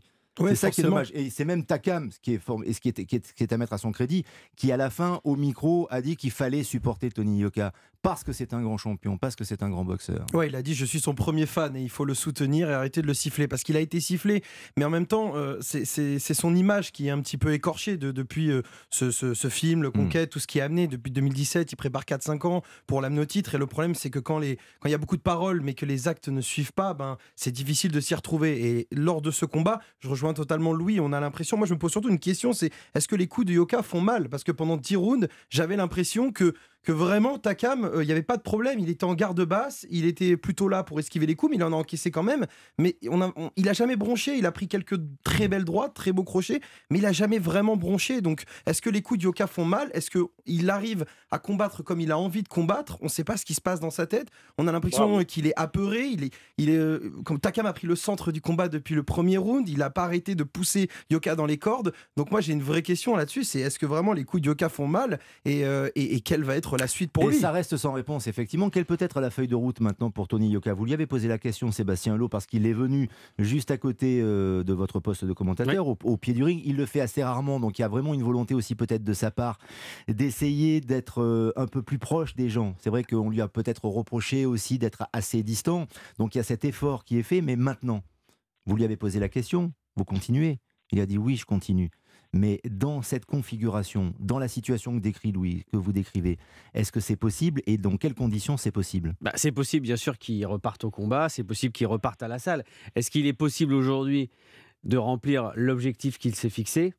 Là, si on se parle ce soir, effectivement, avec ce qu'on vient de voir entre mai dernier face à Bacolé et samedi contre Carlos Takam, évidemment qu'il s'éloigne de plus en plus du titre mondial. D'autant qu'en tout en haut, on a quand même des champions qui sont exceptionnels. Et en plus, je rejoins Lucas, effectivement, pour l'instant, sur les deux derniers combats, il n'a pas du tout impacté ses adversaires. Ok, contre Bacolé, il était à 108 kilos. Très bien. Là, il a pris presque 5 kilos de muscle. Ça n'a fait aucun effet. Pourquoi? Bah, Parce qu'il est resté très fébrile. Parce que il n'a pas oublié quand même le traumatisme de Bacolé. Donc on l'a senti quand même très tendu quand il est monté sur le ring. Et Louis le sait très bien aussi.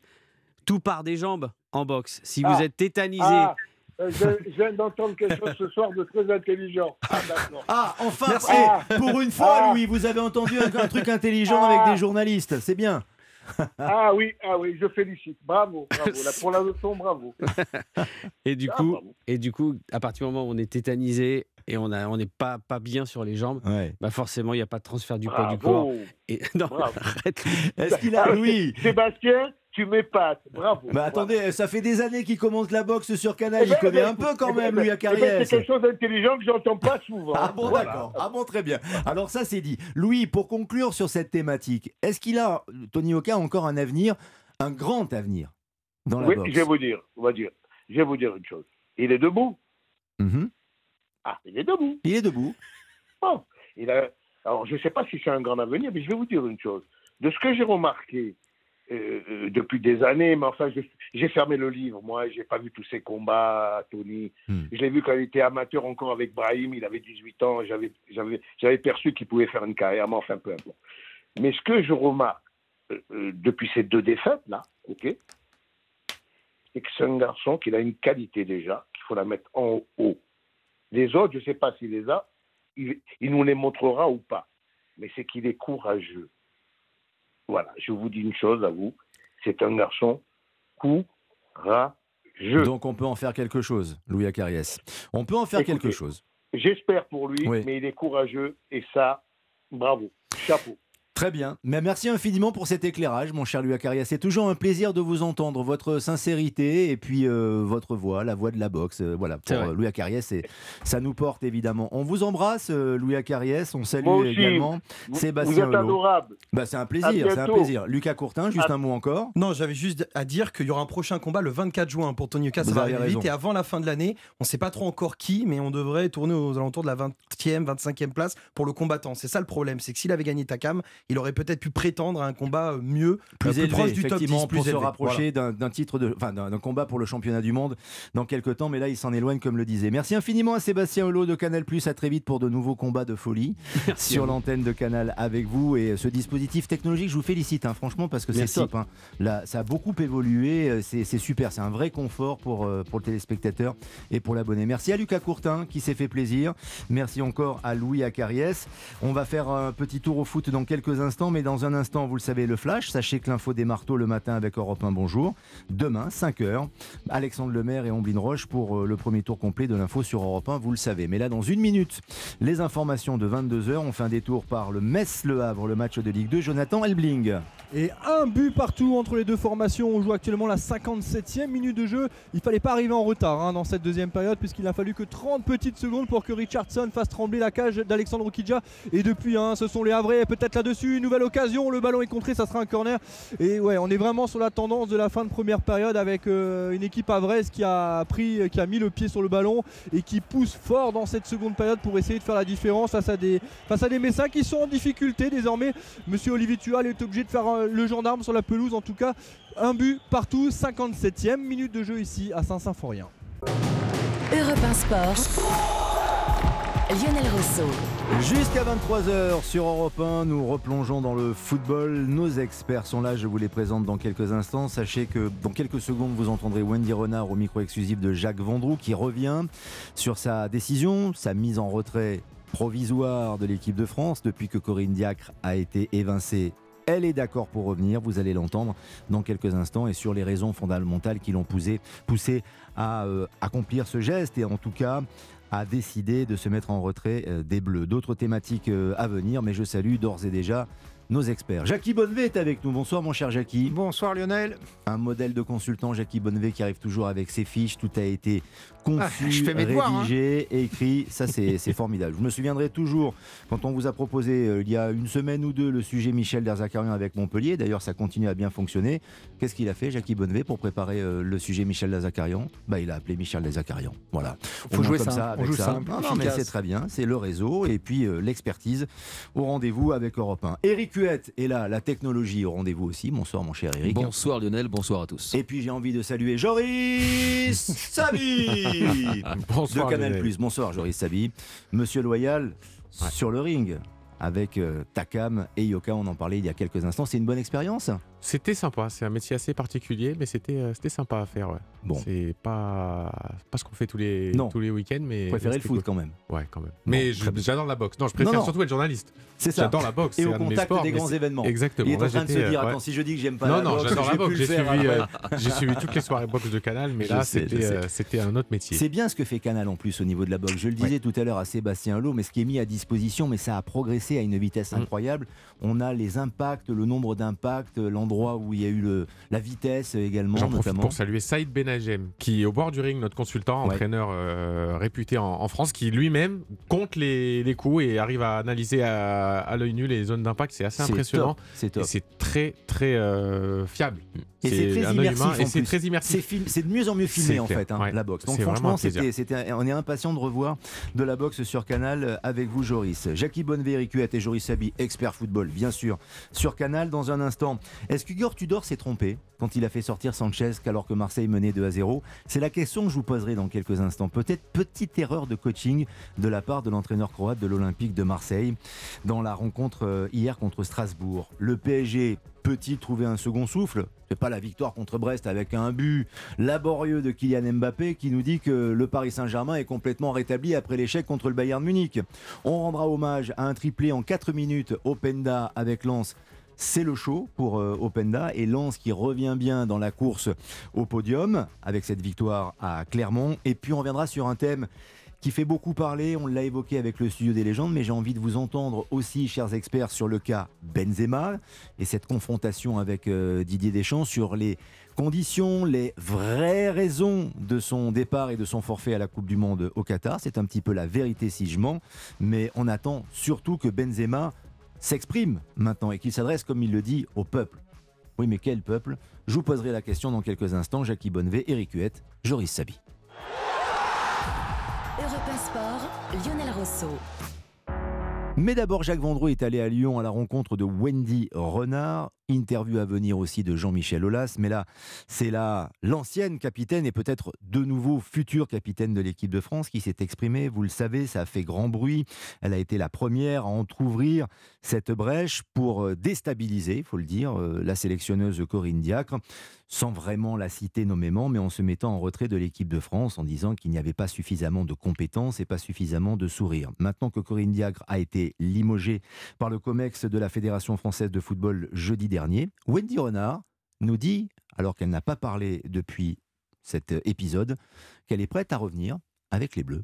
Euh, oui, c'est la première fois que je parle. Après, euh, la situation, elle est claire, c'est que je me suis exprimé sur euh, un fait. Et aujourd'hui, la fédération euh, a décidé de trancher et c'est comme ça. Comment vous avez suivi cette histoire? Bah, comme tout le monde, je pense que ça, ça fait euh, beaucoup d'actualité. Quand vous passez euh, sur pratiquement toutes les chaînes d'infos, euh, matin, midi, soir, c'est pas ce qu'on souhaite. C'est pas ce qu'on voulait. Euh, c'est pas ce que je voulais. Je me rends compte aujourd'hui que oui, ça a pris euh, beaucoup d'ampleur, mais, mais le plus important, c'est comme je l'ai dit sur mes réseaux, c'est le terrain et je suis une compétitrice dans l'âme. J'aime ce maillot et je veux tout faire pour gagner un titre. Donc pour ça, et je l'ai exprimé, il y avait des choses à, il y a des choses à changer. Ça veut dire qu'il y a des choses qui vont forcément changer parce que la sélectionneuse euh, est bien Corinne Après ça, c'est à la. FFF de décider, de prendre leurs responsabilités. Moi, j'ai pris mes responsabilités en tant que joueuse. Et euh, aujourd'hui, c'est à la FFF euh, de prendre leurs responsabilités et de décider. C'est-à-dire que vous attendez le nom de la nouvelle sélectionneuse et du nouveau sélectionneur en fait.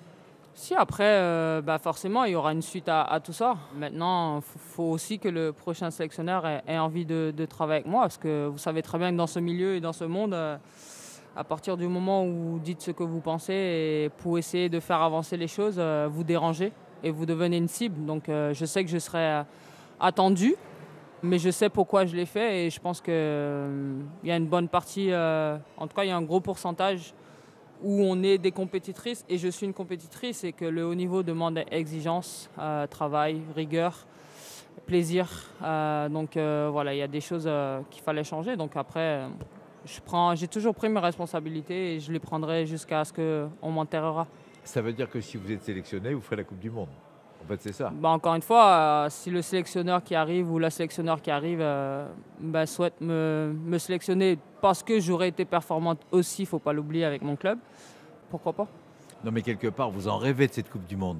C'est pour ça aussi que vous vous êtes mêlé directement de, de, de ce genre de décision.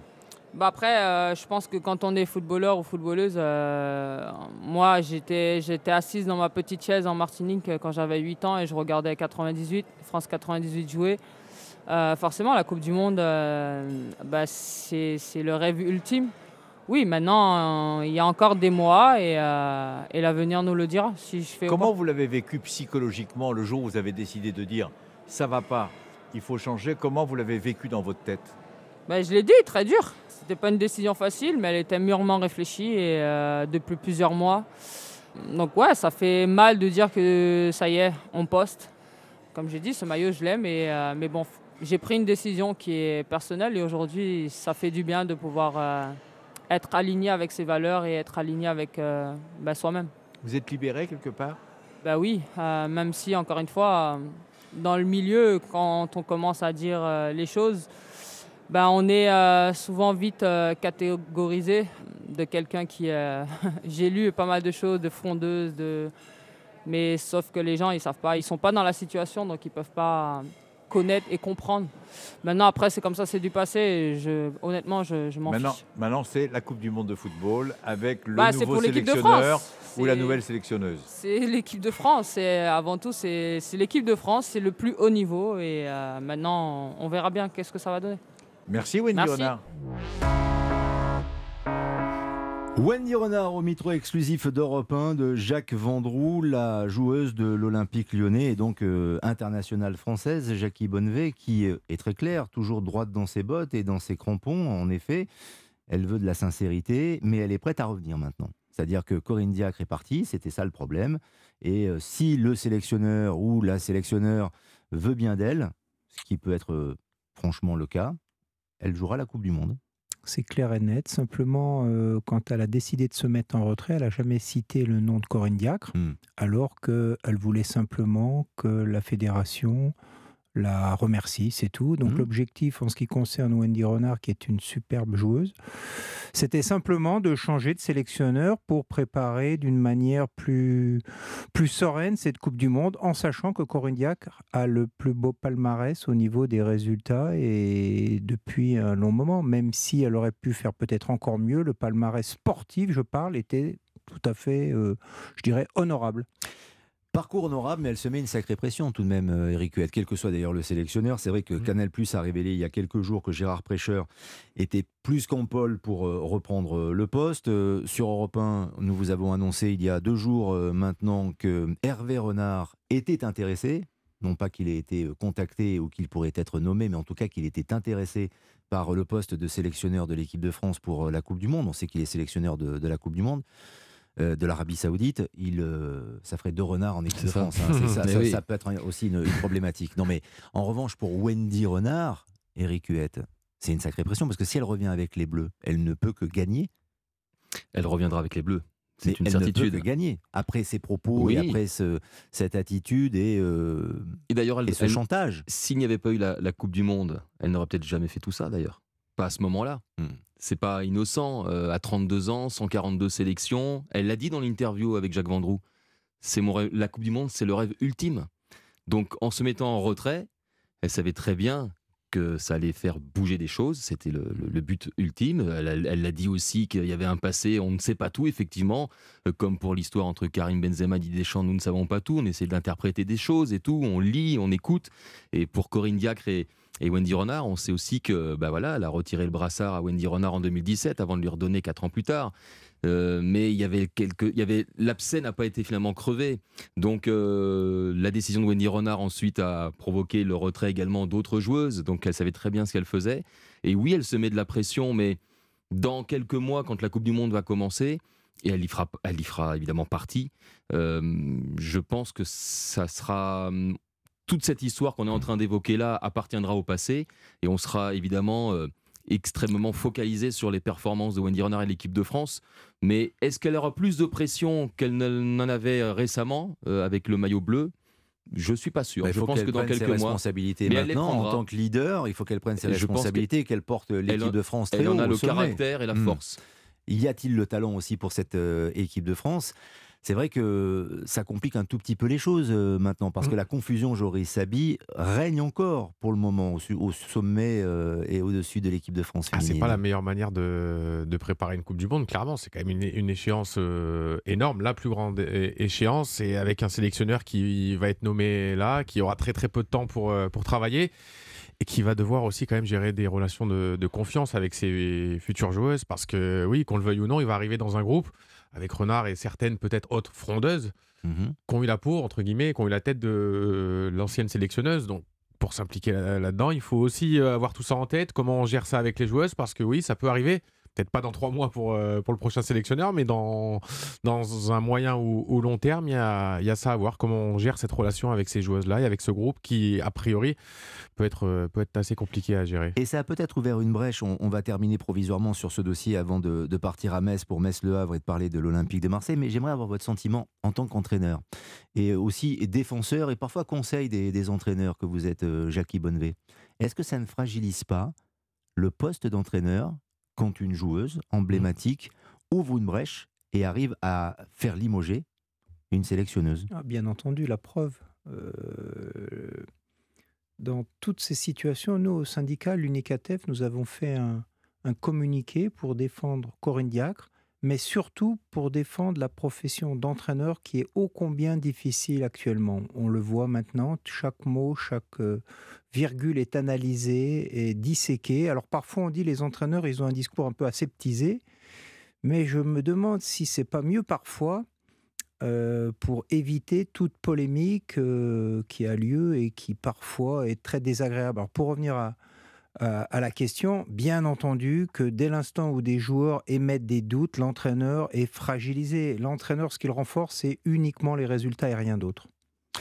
Jackie Bonnevet qui réagit sur Europe 1 aux côtés d'Éric Huette et de Joris Sabi. Marseille, Tudor s'est-il trompé en faisant sortir Sanchez alors que le score était de 2 à 0 hier contre Strasbourg? On en parle dans quelques instants, mais d'abord Saint-Symphorien, Metz-Le Havre, Jonathan Elbling.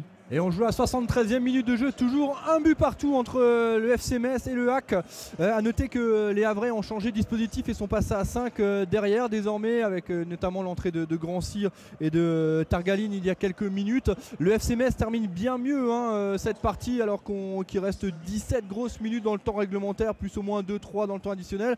Et ce, voilà, les occasions se multiplient pour les Grenats. Maintenant, il va falloir transformer hein, et le public euh, de Saint-Symphorien a bien compris qu'il fallait pousser son, équipe. Il y a euh, à la clé, il y a tout simplement la deuxième place pour le FC Metz et puis à la clé euh, pour le HAC, il y a de la distance sur le- les Girondins de Bordeaux. En tout cas, sur le score en lui-même, après 74 minutes de jeu, toujours un but partout. On rappelle les buteurs avec Maziz à la 20e pour Metz et Richardson pour le HAC à la 46e. Europe 1 Sport, Lionel Rousseau. On va planter le décor, Eric Huette. Hier, Marseille avait euh, l'occasion de faire un mini break avec euh, ses poursuivants, avec Lens, avec Monaco, qui a perdu, avec euh, d'autres équipes comme Nice aussi, qui revient bien actuellement, même Avec Reims Rennes. et Mmh. Rennes euh, aussi, vous avez raison. Donc même si Lens a, gagné 4 à 0 contre Clermont, ça s'est bien déroulé pour Marseille jusqu'à un certain moment, même s'il y a eu une exclusion de Balerdi, on peut y revenir d'ailleurs dans un instant, mais Marseille a malgré tout mené 2 à 0.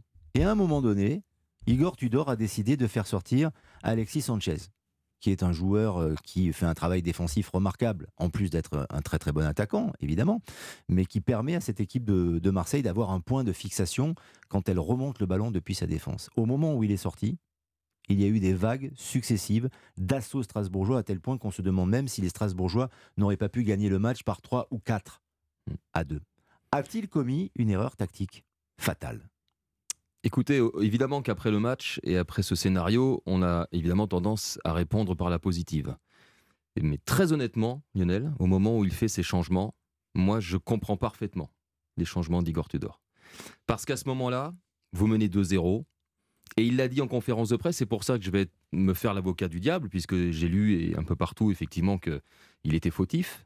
Mais il a expliqué, il a justifié son choix de faire sortir ces, deux offensifs parce qu'il a vu que Strasbourg, depuis plusieurs minutes, allongeait le jeu. Mettait des ballons loin dans les airs, dans la surface.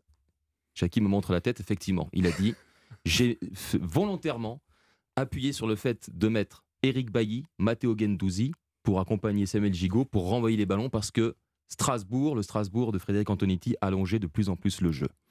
Et honnêtement, quand vous êtes à 10, que vous menez 2-0, que vous faites ces changements à la 81e minute, moi sur le coup, je ne me dis pas, qu'est-ce qu'il fait Igor Tudor Qu'est-ce qui lui passe par la tête?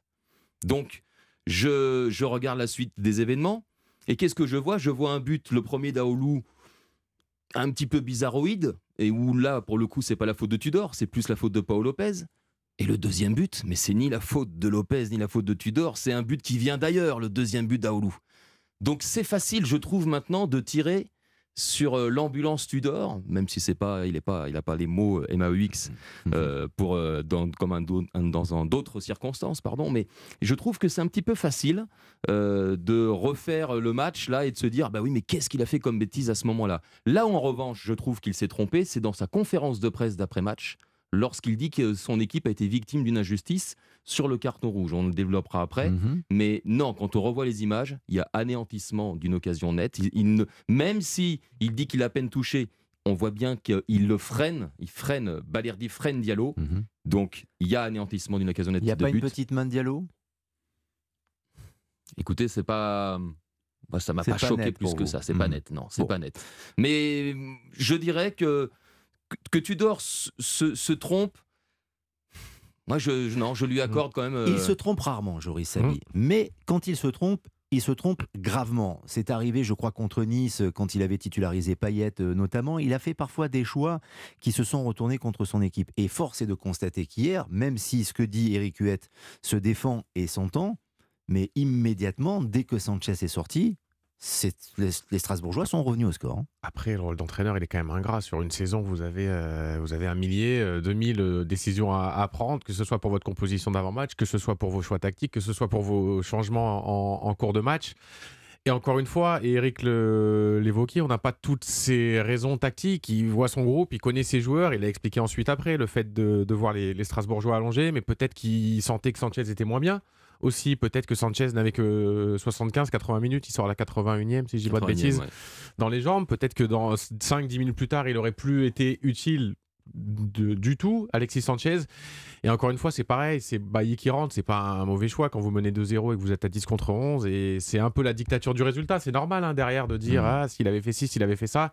Mais dans l'autre sens, si c'est Bailly qui sauve un ballon euh, à la 90e alors, au- euh, alors que Marseille euh, tient encore son résultat, on dit qu'il a bien fait de faire entrer un défenseur de plus. Donc euh, oui, peut-être, a posteriori, au vu du résultat et au vu du scénario, c'est une erreur, mais franchement, c'est c'est trop, c'est c'est très compliqué de, de juger, de critiquer les coachs comme ça, quels qu'ils soient d'ailleurs. Oui, ça peut nous paraître euh, mauvais, entre guillemets, mais voilà, il y a tellement de données à prendre en compte et c'est tellement un métier com- compliqué.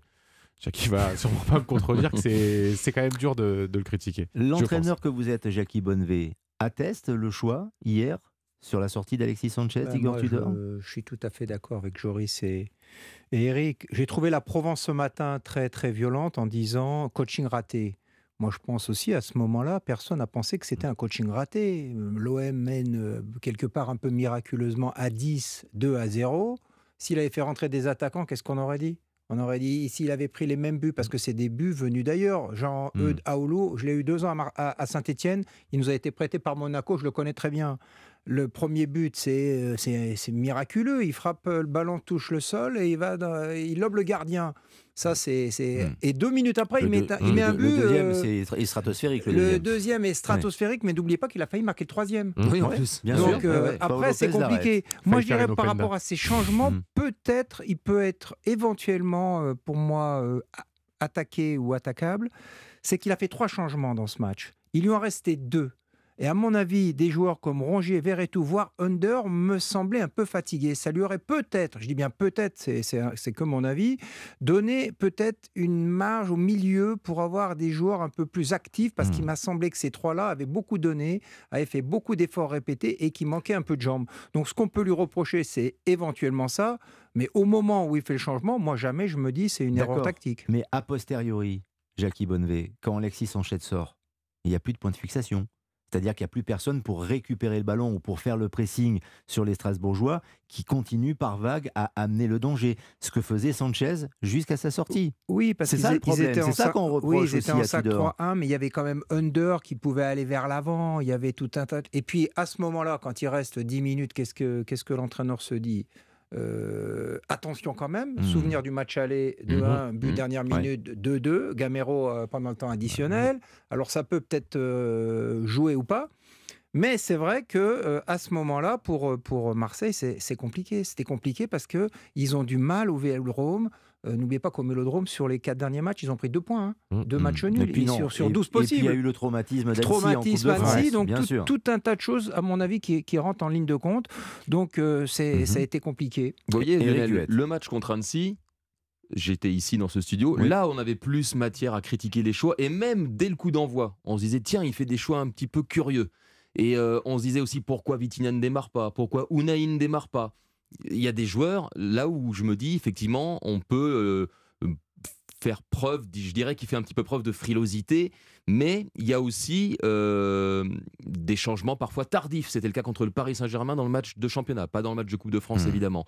Et quelque part, je trouve que.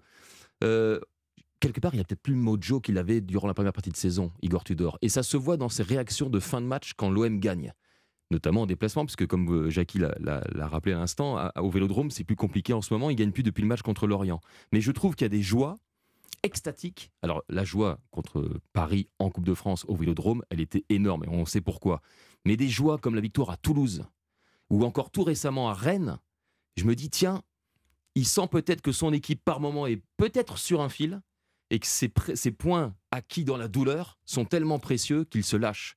Et honnêtement, hier, à 2-0, moi, je, franchement, 2-0 à 10, à 10 contre 11, ils sont à 10 depuis la, la- la fin de la première demi-heure. Moi, je- ces changements à ce moment-là ne m'ont pas du tout choqué. Pas du tout. 22h25 sur Europe 1. Si Eric Huette n'est pas choqué, tout va bien. L'émission peut continuer et nous pouvons prendre la choquer, direction de Saint-Symphorien. C'est vrai. Il vous en est arrivé hein, dans votre carrière, hein, Eric Huette. Alors, c'est pas ça. eh, c'est pas un petit changement qui va vous impressionner. Hein. Saint-Symphorien, Metz, Le Havre, Jonathan Elbling. 83e minute de jeu, toujours un but partout. Et Lucas Elsner, lui, n'a pas peur hein, de faire des changements puisqu'il a déjà effectué ses 5 changements. Alors qu'en face, la Bologna n'en a fait qu'un seul hein, avec la sortie de Sabali pour l'entrée de Skuka. C'était il, y a- quelques minutes. Le FC Metz hein, tente le, tout pour le tout alors qu'il reste 7 minutes dans le temps réglementaire. Mais on n'arrive pas. Le dernier geste est toujours un petit peu à la peine. On a notamment vu euh, tout à l'heure Diallo euh, quasiment euh, seul côté droit qui aurait pu remettre Amiko Tadze mais il a préféré frapper. On vient de voir une frappe de loin euh, de Maïga qui est passé euh, dans les nuages. Voilà, en tout cas rien n'est fait ici après 84 minutes de jeu. Toujours un but partout entre Metz et Le Havre. Europe 1 Sport avec Lionel Rousseau.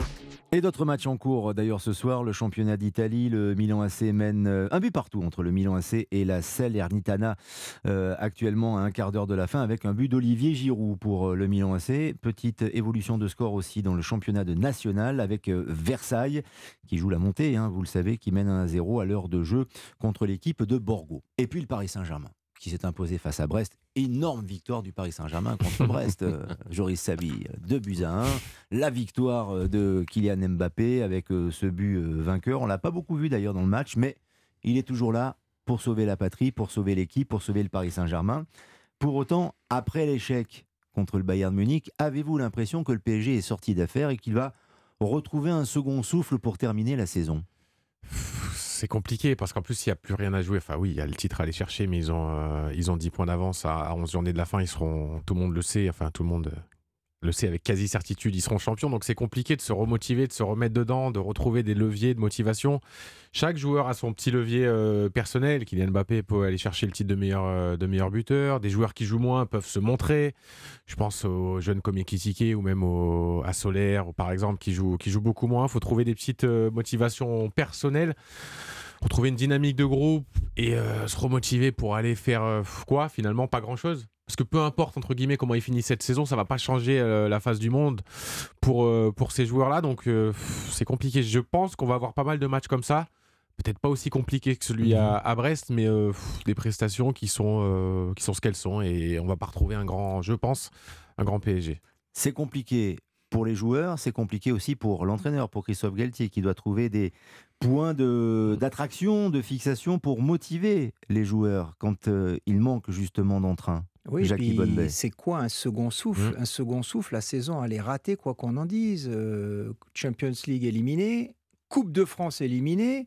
Maintenant, un petit souffle parce qu'ils ont quatre matchs, euh, on va dire, un peu plus importants que la fin, parce qu'ils vont recevoir trois fois des équipes qui sont quand même dans le coup, Rennes, Lyon et Lens, et ils vont aller à Nice. Donc ça peut un peu les motiver. Après, les quatre derniers matchs, eux, ils vont servir euh, d'arbitre pour les équipes qui peuvent descendre.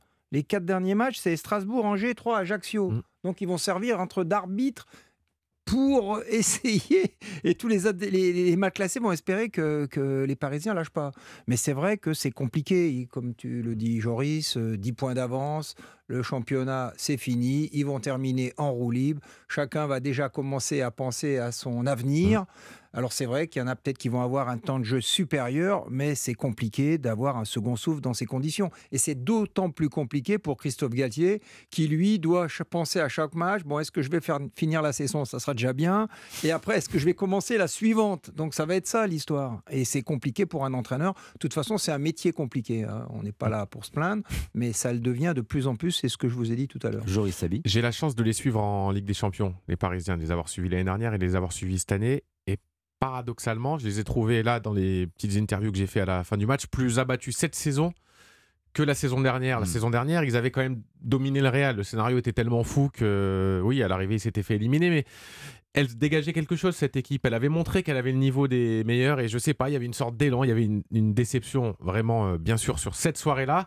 Mais on les sentait encore mobilisés, encore en train de se dire oui, on est une belle équipe, on va montrer quelque chose. Là, le fait qu'elle ait rien montré de la saison, en gros, je caricature et je simplifie à, à dessein, mais euh, ils sont tombés sur plus fort que contre le Bayern, ils sont sortis de la coupe, ils sont champions, oui, mais ils ont rien montré d'incroyable. Je sais pas, il y a une sorte de lassitude. Et euh, vous parliez du second souffle, c'est votre question et votre débat, Mhm. Lionel, c'est compliqué. Le premier, ils ont déjà eu du mal à le trouver. Le second, euh, le second, ouais, faut trouver des, des façons de- d'aller le chercher, c'est compliqué. C'est vrai, Eric Huette, qu'il y a presque du dépit Mm. dans le comportement et dans les déclarations des joueurs, surtout quand Mbappé, qui est capable de pouvoir euh, remotiver euh, certains de ses Mm. partenaires, souvenez-vous, bien dormir, bien manger, euh, essayer de booster euh, l'équipe, et qui répond euh, très naturellement on est à notre maximum. Ouais. Le Paris Saint-Germain avec Neymar, Encore qui est blessé, avec Messi, Encore une avec punchline, Mbappé, euh, avec euh, d'énormes joueurs et des ambitions, c'est son niveau. Huitième de finale Ouais. de Ligue des Mm. Champions. Malheureusement, malheureusement pour, pour Paris et aussi pour le football français.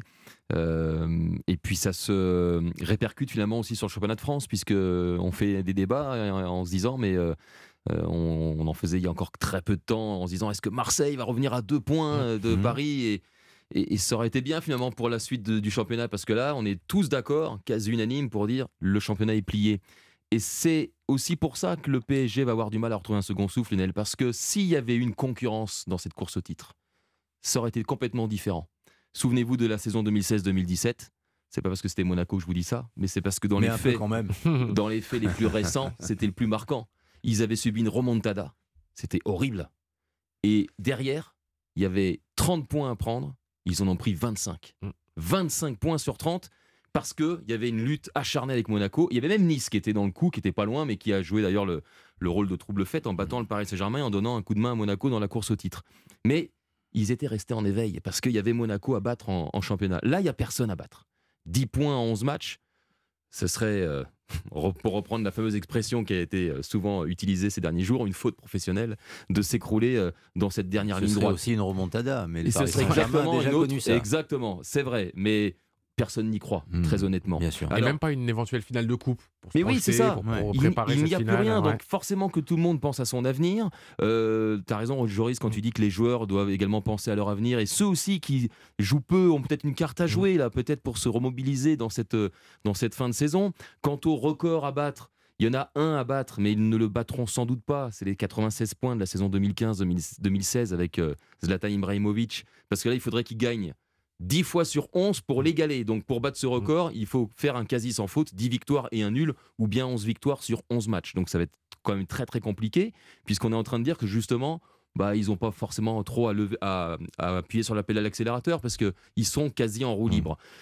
C'est un PSG sur courant alternatif. depuis le début de la saison. Parce que dans un match, cette équipe, on l'a vu contre Brest, elle est capable de ne rien montrer pendant un, petit bout de temps. Et puis d'un seul coup, euh, quand euh, bah, les deux génies se mettent en marche, il y en a un qui fait la passe pour l'autre et ça fait but. Et l'autre, c'est Mbappé, c'est là où je voudrais en finir, c'est que lui, il a des records à aller chercher, avec notamment ses cinq titres de champion, de meilleur buteur euh, de, Ligue 1. il va pas s'en priver. on sait que Lionel Messi a une main sur le ballon d'or je me dis que si Mbappé pouvait marquer énormément de buts d'ici à la fin de la saison, peut-être que ça jouera également dans hmm. la course au Ballon d'Or, même si les deux sont éliminés de la, Ligue des Champions. Mais vous voyez, on essaye de se raccrocher à des, à des petites courses comme ça. Mais ça paraît bien compliqué. Non, puis on pense à l'avenir aussi, euh, Joris Sabi. On se demande est-ce qu'un Lionel Messi, qu'apparemment le Paris Saint-Germain essaie de prolonger, hmm va avoir envie de rester. Déjà, on n'est même pas sûr qu'il soit content d'être là, mais est-ce qu'il aurait envie de rester et d'adhérer encore à un projet la saison prochaine? Ouais, sa, sa, prolongation, elle était euh, quasi euh, actée. Elle mhm. paraissait en tout cas quasi actée de ce qu'on lisait. Et là, euh, plus ça dure, plus ça dure. Et plus peut-être ça s'éloigne, c'est vrai. Mais c'est pas avec ces 10 matchs-là, enfin ces 11 matchs-là qui vont le retenir ou pas. A priori, là, le printemps va pas influer, je pense, sur sa, sur sa décision. Honnêtement, euh, lui, c'est ça, on a l'impression que tout lui passe un peu au-dessus et euh, peut-être qu'il est déjà ailleurs, peut-être qu'il est content d'être là. Peut-être qu'il a euh, l'Inter Miami déjà dans oui, peut-être qu'il a déjà signé mmh. une sorte de préaccord avec l'Inter Miami. Le hein. Paris Saint-Germain d'être champion, je pense que ça va être un soulagement plutôt qu'une grande joie. C'est certain. Mmh. Et pour revenir à Kylian Mbappé, quand il a dit en deux mots on est à notre niveau, c'était une manière très élégante de dire que ça lui convient pas. Mais qu'ils ne sont pas bons et qui sont surtout qui pas, sont pas bons. Euh, Ils sont surtout pas bons pour aller plus loin. En tout cas, Lionel, on ne mm. sait pas si Messi va rester ou il a envie de rester. On sait que Neymar ah a envie de ah rester. Puisque bah, il a envie. Euh, le site The Athletic qui, veut engager un joueur qui a été gravement blessé eh et, qui a un contrat euh, en or, en or. jusqu'en 2027 en plus qui est très long. Voilà, il n'y a aucun club qui va vouloir engager Neymar. Enfin, aucun. je me pose la question.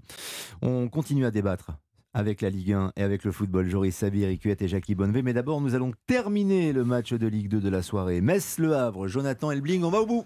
On va au bout et il reste 1 euh, minute et 40 secondes dans le temps additionnel ici à Saint-Symphorien. Toujours un but partout et un, match qui, euh, au fil des minutes, là, euh, en deuxième période, est devenu de, moins en moins sympa à suivre. On a envoyé de, grands ballons. Alors il y a eu une grosse période de, possession pour le, le FC de la 70e à la 85e. Mais là, depuis, quelques minutes, c'est très difficile pour les hommes de la Bologna. Peut-être là-dessus avec Gay. Gay, il a le soutien d'Ata qui est entré en jeu. La passe en retrait jusqu'à Alexandre Hein, parce que ça, ça, ne plaît pas du tout au public euh, lorrain ici euh, présent en nombre. Hein. plus de 15 000 spectateurs ce soir à Saint-Symphorien. On se pose pas trop de questions non plus pour les hommes de Lucas Elsner. On met le ballon directement en touche. Euh, c'est ni une bonne ni une mauvaise opération hein, pour les deux formations qui resteraient toujours dans le coup pour, la montée. Alors forcément un peu plus pour le hack. Metz, eux, reviennent à, deux points pour le moment de, de Bordeaux. Et la mauvaise passe des Havrais. Et la, touche, on essaie de la jouer rapidement là pour euh, les, Grenats avec. Euh, c'est Kofi, Kofi qui peut rejouer avec euh, Atta qui est entré en jeu il y a quelques instants. Atta qui cherche la profondeur pour Gay, mais c'est directement contré par la défense avraise. Ça rebalance de longs ballons. Hein. Vraiment, on a essayé de faire jouer la, taille et la puissance du côté de l'Aslo Bologna sur l'offensive pour terminer le match. car hormis le meilleur buteur, hein, Mikotadze, on voit quand même la puissance des attaquants. Et ça devrait être sifflé dans quelques petites secondes par Olivier Tual, l'arbitre de la, rencontre. La dernière peut-être pour Alexandre Kidja. Très loin, très loin de sa cage pour mettre un, dernier ballon dans le paquet peut-être. Desmas, le, portier adverse est vigilant. On balance un long ballon, peut-être la tête euh, justement de euh, Mikotadze. Et c'est terminé ici à Saint-Symphorien sur ce score de parité, un but partout. C'est, j'allais dire, le, statu quo, mais Metz qui revient à deux points de Bordeaux, le deuxième. Et euh, le Havre qui continue son petit bonhomme de chemin et qui euh, a un orteil de plus en Ligue 1 euh, l'année prochaine. On rappelle juste les buteurs à la 20e minute de jeu, c'est Maziz pour le FC Metz qui a ouvert la marque. Et la 46e minute, c'est Richardson qui avait égalisé un but partout donc pour cette 27e journée de Ligue 2 entre Metz et le Havre. Merci de nous avoir accompagnés sur Europe 1, Jonathan Elbling. À très bientôt. Metz et Le Havre, on fait match nul ce soir, un but partout. Europe 1 Sport. Lionel Rousseau. Avec Eric Huet, Joris Sabi et Jackie Bonnevet pour la troisième thématique Ligue 1 de notre soirée. Et un focus sur euh, un joueur dont on a assez peu parlé euh, cette saison et pour cause alors qu'il est bourré de talent, c'est euh, Loïs Openda, le Belge qui, face à Clermont avec Lens, a inscrit Eric Huette, le triplé le plus rapide de l'histoire de la Ligue 1 en moins de 5 minutes, 4 minutes 33 buts, mais ensuite il y a eu une passe décisive tout de même, donc il est impliqué sur les 4 buts pour porter donc euh, l'équipe du, Racing Club de Lens. C'est un réveil génial pour ce joueur que vous appréciez, je crois. Hein Oui, oui, absolument. Parce que réveil, vous avez raison, parce que ça faisait deux mois qu'il n'avait pas marqué. Donc euh, c'est long, Euh, c'est très long pour un buteur. Euh, Matt Moussilou, au moins, il peut se consoler en disant que le jour où il a mis ses trois buts, il en a mis quatre au total. Parce que Lille avait gagné 8-0 et il avait fait un quadruplé. Donc euh, au moins il peut se consoler comme ça. Mais euh, le record désormais d'un triplé appartient effectivement à Luis Openda. Euh, c'est un joueur que Lens suivait depuis trois saisons, mine de rien. C'est le plus gros achat sous l'ère Ougourlian, donc le propriétaire euh, ultra, l'actionnaire ultra majoritaire du Racing Club de Lens. Il a coûté 10 millions d'euros. C'est un joueur qui euh, est passé par le championnat néerlandais. Il a été quand même deuxième meilleur buteur la saison passée, derrière Sébastien Aller. Donc il avait des statistiques. Euh, et il, avait, il a également beaucoup de qualités qu'on a pu voir en tout début de saison. Euh, notamment, on a vu effectivement que c'est un joueur très rapide, c'est un joueur qui est bon des deux pieds. Il l'a démontré hier puisqu'il a mis ses trois buts de son mauvais pied, le, pied gauche. C'est un joueur aussi euh, qui peut caler le ballon dos au but, euh, jouer en remise. Donc, euh, il peut jouer derrière un attaquant, tourner autour d'un deuxième attaquant, jouer sur un côté. Donc, c'est un joueur qui euh, euh, aujourd'hui doit plaire à tous les entraîneurs parce qu'il a une certaine polyvalence. Et puis pour finir, c'est un joueur aussi, et euh, là c'est vraiment là-dessus que je voudrais insister, qui marche à la confiance. Je pense qu'il y a des postes, et ça Jackie aussi pourra peut-être développer, il connaît encore mieux que moi, mais il y a des postes gardien de but, numéro 9. C'est des postes d'ailleurs quand on est gamin, on, on est soit on est souvent devant quand on joue. Euh, ceux qui vont dans les buts, c'est ceux les moins bons. Mais moi, je sais que j'aimais bien aller dans les buts et parce que j'adorais ce poste. Mais c'est vrai que ces deux postes-là, on a besoin d'avoir de la confiance quand on, quand on évolue sur un terrain et surtout quand on est attaquant, qu'on marque pas. Et c'était le cas d'Olis Openda depuis plusieurs matchs. Donc, il bosse avec un préparateur mental et je trouve que le rôle du préparateur mental aussi dans ces cas-là a son importance. Mais il n'y avait pas de préparateur mentaux à votre époque, quand vous étiez joueur en tout cas, euh, Jackie. Non, ça Et vous pas. arriviez très bien à jouer, à avoir le mental. Euh, si jamais il y avait des périodes de Mais sa mission n'était pas marquer des buts, à Jackie, il fallait qu'il les, il fallait qu'il les empêche quelque Pour part. revenir à ça, euh, on veut tous, on veut tous jouer en attaque. Hein. Et oui. comme on n'a pas tous les compétences, l'entraîneur, il nous met au milieu. Puis quand il voit que ça peut encore. pas hein, il ça, nous met en défense. Bah, ça vous a pas empêché d'être capitaine de l'OM quand même. Oui, mais pour revenir, oui, pour revenir au Panda, c'est vrai qu'il est quand même quelque part. Bon, je valide bien sûr tout ce que tu dis, Eric, il n'y a aucun problème, mais je crois qu'il fonctionne par cycle. Il a marqué trois buts là. Il faut savoir qu'il a déjà marqué Mm. une fois trois Mm. buts en, étant du banc. remplaçant. En sortant du banc, ouais. En sortant du banc contre Toulouse, C'est ça. 3-0, 3 Ouais. buts au Panda. Ouais. Il faut savoir aussi que les quatre premiers buts qu'il a marqués, il a marqué première, deuxième, troisième, quatrième journée. Et puis après, il s'éteint. Il s'éteint et il devient un joueur irrégulier par excellence. Et par contre, c'est un joueur qui n'est pas totalement titulaire. hein. Je crois que sur les 27 matchs, il en a fait 18 titulaires et il en a fait 9 où il est rentré en cours de jeu. Mais c'est vrai qu'il est rapide, il est vif, il est, il est dynamique. Et puis c'est vrai que ce qui est surprenant, si on regarde bien les buts contre Clermont, euh, faut pas oublier la faiblesse de Clermont sur ses buts. Le gardien, le premier entre les jambes, une erreur de gardien. Le deuxième, Gonalon, il n'avait pas mis les bons crampons. Et Dieu sait si j'aime bien Gonalon. Il glisse, il tombe, deuxième but. Et le troisième, alors là, c'est le summum du summum. euh, après le but, les, les Clermontois engagent et le joueur euh, polonais, il me semble, se déchire complètement. Et, et ça fait trois buts record. Donc c'est vrai, c'était assez irréel concernant euh, les erreurs qu'ont pu faire euh, Clermont-Ferrand, qui font malgré tout un super championnat. hein, euh, 12e au classement, 200e match de, de Pascal Gastien, et ce qu'ils font est remarquable. Mais sur ce match, ils se sont bien déchirés. Bien déchiré et ça a profité donc euh, à Loïs Openda. Malheureusement sur courant alternatif, il aurait pu apporter plus peut-être encore à cette équipe de Oui. Lens au moment où parfois elle a un peu décroché Joris Sabi physiquement il y a encore euh, quelques semaines. Sa fraîcheur, sa vivacité aurait pu apporter encore. Mais c'est vrai que du coup, son irrégularité et inconstance doit, doit être compliqué à gérer pour le staff et pour Franck Hez, parce que c'est vrai que c'est un joueur sur lequel on peut compter quand il est bon, mais quand il est moins bien, euh, comment le, vous l'utilisez? Pareil aussi peut-être pour le staff de la Belgique. Je n'étais pas euh, dans les petits papiers de Roberto Martinez à, à l'époque, mais il est arrivé. Je crois que son triplé contre Toulouse, c'est juste avant la Coupe du Monde. Il est pris dans, dans cette équipe belge. On se dit il y, a un, il y a un coup à jouer, surtout que Lukaku était, euh, était moins bien, surtout que la Belgique avait du mal à se créer des occasions. Et on l'a pas vu. Il a quasiment pas joué. Il a fait une rentrée, Il a fait une rentrée, ouais, c'est ça. On se disait peut-être que je sais pas, l'entraînement, il doit lui manquer un, un tout petit, tout petit truc, euh, de la constance même dans les séances d'entraînement. hein. Je parle sous le contrôle de Jackie, mais les entraîneurs le voient bien. Ça. C'est peut-être un super sub. Ouais, c'est ça, peut-être. Ça peut-être été difficile à digérer, Ouais. ça aussi, finalement. Ouais, ça de- aussi, ouais. D'avoir vécu cette Coupe du Monde comme un remplaçant. et, puis, et puis d'avoir euh, pris un préparateur mental, moi je pense que c'est une très bonne chose. Ouais. Pour revenir à, à ce que vous disiez Lionel, moi j'ai passé pendant euh, six mois le certificat de préparateur mental. C'était pas pour être prépar- préparateur mental, c'était simplement pour avoir des outils qui, peut, qui vont me permettre de mieux fonctionner avec une nouvelle génération. Et d'accompagner. Et d'accompagner au mieux euh, euh, psychologiquement les joueurs. Et je pense que l'humain a pris une place déterminante. hein. On l'a vu là, avec le problème de Corinne Diacre qui, malgré ses bonnes performances, le côté humain était, paraît-il, laissé un petit peu en dehors. Et ce qui fait maintenant la qualité, au-delà des compétences euh, footballistiques, c'est le côté humain. Et on le voit dans le comportement, dans le tactile. Moi, j'ai pu le voir euh, quand on a joué, euh, que ce soit à City, que ce soit les Guardiola, les Klopp, etc. Avec Leicester, alors. Avec Leicester, ils ont un comportement beaucoup plus euh, humain, beaucoup plus proche qu'on a pu le voir auparavant. Et le- le- le- l'exemple, pour moi, le plus probant, c'est Didier Deschamps. Maintenant, il embrasse les joueurs régulièrement quand ils sortent. Avant, il leur serrait éventuellement la main. Maintenant, il y a un côté tactile beaucoup plus important. Et je pense que Didier a compris ses codes. Et c'est pour ça qu'il est ça, toujours ça présent. rentre dans les recommandations d'un préparateur mental? Et je pense, sincèrement, bien sûr. Le contact, euh, le contact. tactile, Bah, physique. maintenant, on est plus dans la négociation, dans Mm. l'explication. On n'est on n'est pas là avec un bâton. euh, non, non, c'est pas ça. On est dans un accompagnement.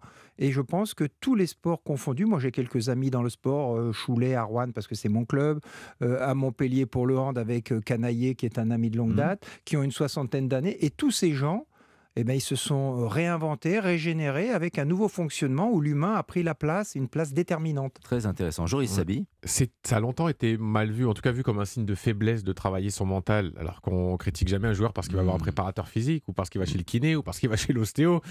Euh, c'est Louis Acariès qui le disait juste avant nous, le, la tête c'est aussi important que les, les L'ordinateur. jambes, ouais, l'ordinateur. Donc euh, le travailler et faire en sorte que votre cerveau soit au niveau de votre corps et vous mettre dans les meilleures conditions, c'est évidemment euh, indispensable. Et enfin, enfin, ça devient euh, quelque chose qui est bien vu et ça va, je pense, encore plus se démocratiser. Et ce qui s'est passé, moi, dans les années 80-90, quand je jouais, quand éventuellement on faisait des mauvais résultats, et je l'ai vu dans quelques clubs où j'ai joué, on fait venir un préparateur mental qui sonde les joueurs. Les joueurs critiquent l'entraîneur et dans la semaine suivante, l'entraîneur est remercié. Donc les entraîneurs ont toujours eu peur de ces, de ces préparateurs mentaux Oui. parce Mhm. qu'ils se sentaient en danger. Et au lieu de les conforter, la plupart du temps, eh ben, il était remercié. Donc il y avait cette angoisse de, de, de ces gens qui venaient euh, euh, faire une introspection par rapport aux joueurs. C'est ce qui a énormément perturbé. Maintenant, on est passé à un autre niveau et bien entendu, je pense que c'est un plus incontestable. C'est très bien, un préparateur mental, c'est aussi la terminologie. Peut-être qu'à votre Mm. époque, les préparateurs mentaux étaient des psys et ça faisait un petit peu peur euh, Oui. aussi. Ouais. Vous voyez, euh, les Je joueurs pense vous disent spontanément ça, Ouais, ouais. non, Attendez, j'ai pas besoin d'un psy. C'est pas ça du tout, effectivement. C'est une complémentarité. Avant de, de clore sur le sujet euh, d'Openda et de passer à la rivalité Benzema-Deschamps et cette nouvelle euh, polémique, les chiffres que vous avez donnés euh, tout à l'heure, en partie, Eric Huette, sur euh, le record euh, de vitesse, euh, les, quatre, les trois buts pardon, marqués en, en moins de 5 minutes. minutes 30, Alors, crois. effectivement, Loïs Openda a été officiellement chronométré à 4 minutes et 31 secondes. 31 secondes. C'est 3 secondes de Ouais, moins que 4,34 Matt Moussilou. Ouais. Lors de LOSC. Istres en 2005. C'est un écart significatif 8-0. avec euh, le troisième, puisque Ah, Jérémy Ménez, avant Matt Moussilou, trois mois avant, avait marqué 3 buts en 7 minutes Ouais. Contre Bordeaux, c'est ça avec Sochaux contre Bordeaux. Ouais, Quelle 4-0 à Bonal. mémoire. Ouais. Dans les autres championnats, il y a Sadio Mané en 2 minutes 56 Exact. à l'époque où il était à Southampton. Ouais. Et Ouais. Lewandowski qui avait lui mis un quadruplé en moins de 10 minutes. Il y a des... C'est l'irrationalité du foot, c'est quand même Et- incroyable. hein. Et Mbappé, je me souviens Oui, avec, Lyon. Le, avec Lyon, Contre- il met oui. 4 buts en 13 minutes, C'est je ça, crois. ouais. C'est quand même un sport fou, hein. qui est, qui, j'y c'est qui est pas pense, mal. ouais. Et alors, pour rappel, dans les années 60, ça remonte un petit peu. Euh, Il y a que Loïc, notre réalisateur, qui s'en souvient, je pense. euh, il suivait le football à cette époque-là. Euh, c'est euh, l'ancien Lançois Michel Margotin qui a euh, marqué trois fois en moins de 5 minutes. C'était avec Angers. Voilà, je, je vous Ah, le dis. C'est euh, d'ailleurs un seul joueur qui a réalisé plus de triplés cette saison dans les cinq grands championnats. Vous savez qui? Erling Haaland. Ouais, Voilà, bien vu, Joris. petite question. Ça, Joris, alors là, c'était de pour toi, ça. 5 triplés, 5 triplés avec. Joris. euh, c'est votre gars sûr, hein, Ah oui. à Haaland, on est bien d'accord. 5 triplés avec Manchester City. Et donc euh, Loïs Openda qui a signé euh, un coup du chapeau aussi contre Toulouse en octobre est à égalité avec le Monégasque.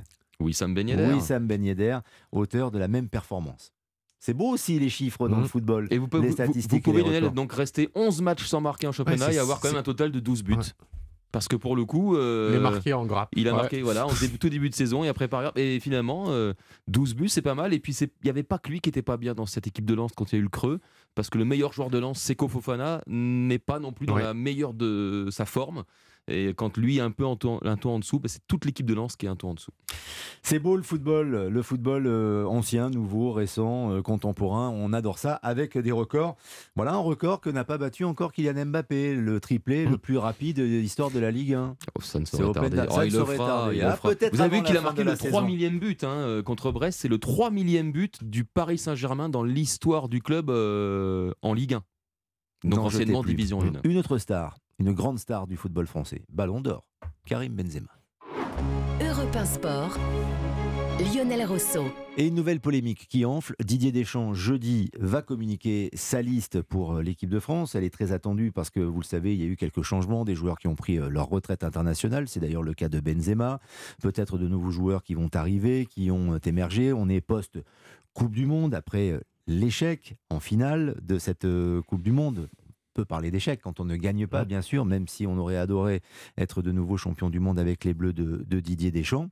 Mais euh, entre-temps, Didier Deschamps s'est exprimé dans le quotidien Le Parisien euh, il y a quelques jours euh, maintenant en répondant à beaucoup de questions, Noël Legrette, Zidane, et en s'exprimant également sur le cas de Karim Benzema et sur les conditions de son forfait et de son départ de l'équipe de France.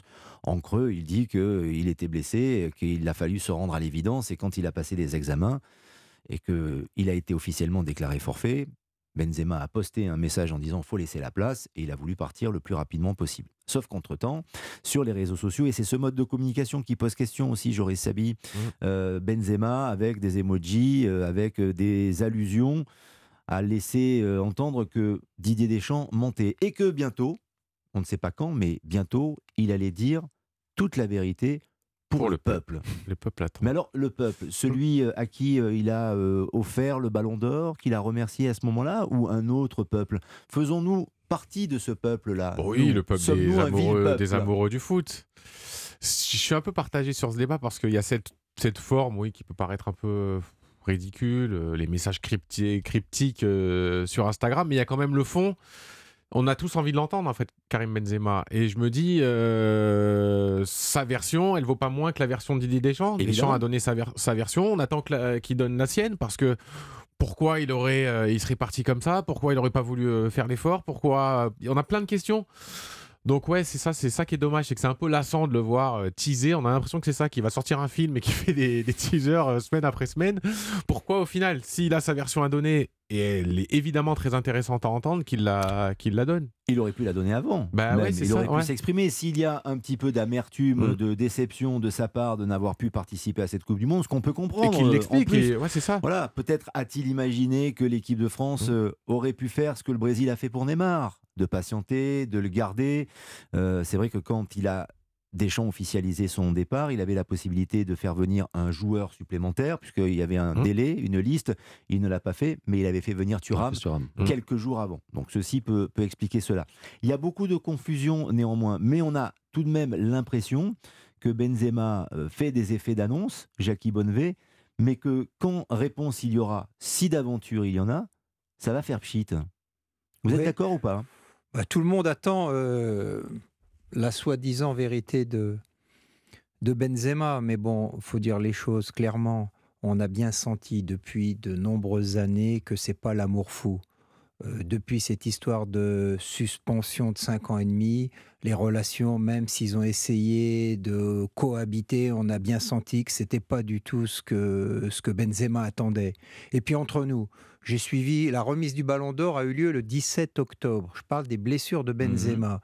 Le 17 octobre au soir, on le voit partir dans un van et aller directement à Madrid. Le 18, il s'entraîne. Le 19, il fait 90 minutes à Elche, qui est dernier du championnat. Il gagne 5 à 1. Et après, il est blessé. Il joue pas pendant un mois. Mettez-vous deux secondes dans la place de, à la place de Didier Deschamps qui prépare la Coupe du Monde. Blessé, pas blessé, j'ai mal, j'ai pas mal. Je comprends ça mais on dit tout de suite que c'est une, euh, une légère douleur, une, gêne. Mais une gêne, tout le monde sait quand on est dans le foot depuis longtemps qu'une gêne, ça dure 3-4 jours. Maximum, pour les non-initiés, une gêne, c'est pas visible à l'échographie ni au scanner. C'est une lourdeur qu'on a et ça arrive à tous les joueurs. Mais ça, ça dure jamais plus d'une semaine. Et de cette petite légère gêne, euh, elle dure une éternité. Mettez-vous à la place du staff technique. Donc euh, Didier Deschamps, au bout d'un moment, il se dit oui, voilà. Puis après, il arrive et il peut pas s'entraîner normalement. Alors, euh, je ne mets pas en cause la qualité de Benzema, qui est un joueur hors norme, qui a eu un ballon d'or mérité, mais tout ça fait des quiproquos, fait des manques de confiance. Après, il faut l'entraîner, mais est-ce qu'on l'entraîne comme les autres À partir de quand? Didier dit il faut que tout le monde soit apte au premier match. Donc, c'est ces problèmes permanents et bien sûr qu'on a senti tout de suite qu'il n'y avait pas, entre guillemets, le même amour, que ça soit euh, Deschamps-Benzema, que Benzema avec Ancelotti ou Benzema-Zidane. Ça, tout le monde l'a compris. Et Benzema, il attend ça, mais il l'a pas parce que l'antériorité des problèmes qui ont été assez violents sont toujours sous-jacents. C'est ça pour moi la vérité. Benzema, éclairez-nous vraiment sur les coulisses euh, ou les secrets du football, si ce sont des, des secrets véritablement, Jackie Bonnevet. Benzema peut-il reprocher à Didier Deschamps de lui avoir demandé de forcer le samedi, avant euh, la liste définitive, la fermeture de la liste et la possibilité d'appeler un joueur supplémentaire le lundi, au Qatar, pour le tester et pour voir euh, s'il était apte à jouer euh, notamment le match du premier tour mhm. ou à voir si on pouvait se projeter éventuellement sur un huitième de finale possible, un peu comme les Brésiliens l'ont fait avec mhm. Neymar, c'est-à-dire essayer de le conserver, de le ménager et de l'emmener pour l'utiliser peut-être en quart de finale ou que sais-je encore en demi-finale. Un peu pardon comme on l'a fait avec Dugarry Dugarry en 1998. Il, se blesse, il se blesse au premier match ou au deuxième, euh, au premier tour en tout cas. au premier match, il marque au premier c'est ça, et il se blesse au deuxième.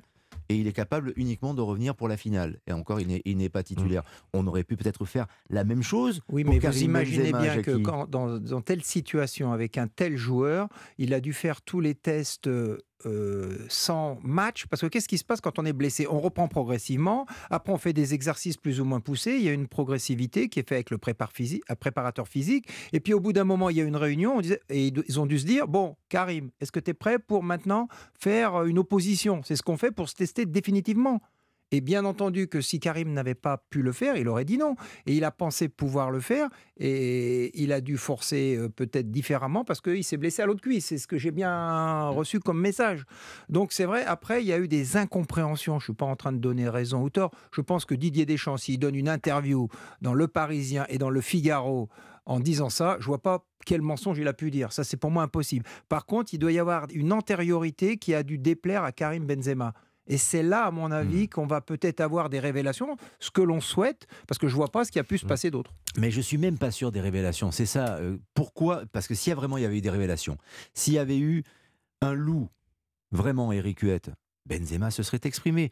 Son entourage l'aurait encouragé à s'exprimer. Ce, ce ne serait pas la première fois en termes de communication. Or là, tout est mystérieux, tout est nébuleux.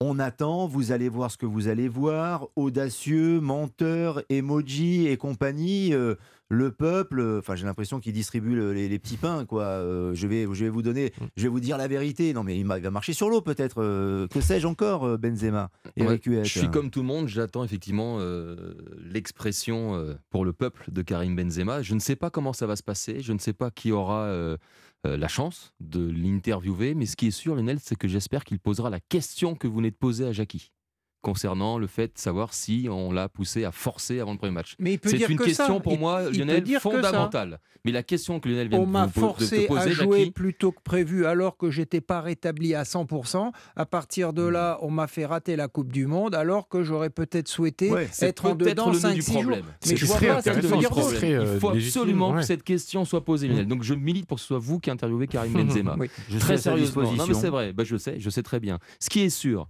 c'est que Karim Benzema utilise les réseaux sociaux. Il a 35 ans, c'est un garçon qui vit avec son époque. Il utilise les réseaux sociaux pour faire passer ses messages, pour communiquer, sauf que sa communication est malheureusement aux antipodes de son talent de footballeur. Et ça écorne l'image qu'on a de Karim Benzema désormais. Euh, ça gâche tout parce que moi j'ai envie de garder le Benzema qui soulève le ballon d'or, le Benzema qui porte le Real sur ses épaules comme il l'a fait la saison passée. C'est ça que j'ai envie de garder. Et malheureusement. On est tous d'accord. Il y a, il y a- il y a ça avec, euh, avec Deschamps. Et effectivement, Jackie, euh, tu as dit que c'est pas l'amour fou. Ah ben, dans ce cas-là, moi, ce que j'aurais aimé, euh, mais moi, je vis aussi avec mon temps, avec, je suis un vieux, j'aurais aimé un débat. Un débat comme avec les politiciens, un, un débat télévisuel entre les deux. Coupez-moi pas la parole, El Kabash. avec l'un, avec l'un qui dit à l'autre, tu n'as pas le monopole du cœur. L'autre qui lui rétorque, peux-tu contester ma version euh, en, en me regardant dans les yeux? Et l'autre qui lui répond, dans les yeux, je la conteste. Ça, j'aurais bien aimé. Ça, j'aurais bien Mais ça n'arrivera pas. Non, malheureusement, ça n'arrivera pas, mais je suis sûr que ça ferait Dans beaucoup le monde d'audience. du football. Ah, tu m'étonnes. Voilà, alors, Europe 1 est candidat. On- on hein, peut lancer cette tiens- idée, on ne je sait tiens jamais. à le dire. Je pourrais, Un on bon pourrait même débat. faire ça à la fois sur Canal et sur Europe, euh, peut-être dans le JDD pour euh, ramener les papiers. Ce serait, ce, serait, ce serait top. Ce qui est embêtant tout de même dans cette histoire, on en plaisante, mais euh, il y a un, un peu de gravité, euh, Joris Sabi, c'est que jeudi, à la conférence de presse de, de Didier Deschamps, la majorité des va questions, elles vont, porter elles vont là-dessus, porter, ouais. elles vont porter sur quoi Exactement. Voilà. Exactement. On va peu parler on peut-être va le- de on va l'équipe de interdire France, dès le des départ. nouveaux. Oui, ou peut-être que Raymond c'est va dire à tout le monde, bah non, mais pas de questions où sur Deschamps va, Benzema. con- va faire de la langue de bois comme il l'a toujours fait quand on lui posait la question de la, sur l'absence de Benzema. Et ça, c'est une vraie problématique. C'est dommage pour le foot. Ça Ouais, n'honore pas le foot. Bah c'est ça, c'est pour ça. Tout est dommage finalement dans cette histoire. Le fait qu'il ait raté la Coupe du Monde, c'est dommage pour lui. Il était Ballon d'Or trois semaines avant ou C'est frustrant. un, un mois avant. C'est super frustrant pour ça. lui. Ils sont peut-être pas compris. Chacun a aussi. ses torts. Voilà. Peut-être qu'on aurait remporté la Coupe du Monde avec lui. Ouais, on ne le saura jamais. ouais, l'histoire d'un gros gâchis. C'est pas impossible. Merci de nous avoir accompagnés en tout cas dans cette émission. Joris Sabi, Jackie Bonnevet, Eric Merci. Huette. Merci, passionnant. Comme à chaque fois, vous revenez hein, quand vous voulez. Vous faites partie de la maison euh, maintenant depuis euh, très longtemps, depuis de nombreuses années même pour Eric Huette. Si vous saviez, ça ne nous rajeunit pas. Passez une bonne soirée, passez une bonne nuit et continuez d'écouter Europe 1 bien sûr. Juste avant le journal d'ailleurs de 23h. Sonia Mabrouk vous donne rendez-vous demain matin. C'est à 8h13 comme chaque jour et demain elle recevra Valérie Rabault, vice-présidente PS de l'Assemblée nationale. Céline Giraud demain pour vous accompagner dans Europe 1 Sport. Je vous rappelle qu'en Ligue 2, Metz et Le Havre ont fait match nul ce soir sur le score de 1 but partout et qu'en Italie, malgré le but de Giroud, le Milan a fait match nul un partout contre la Salernitana.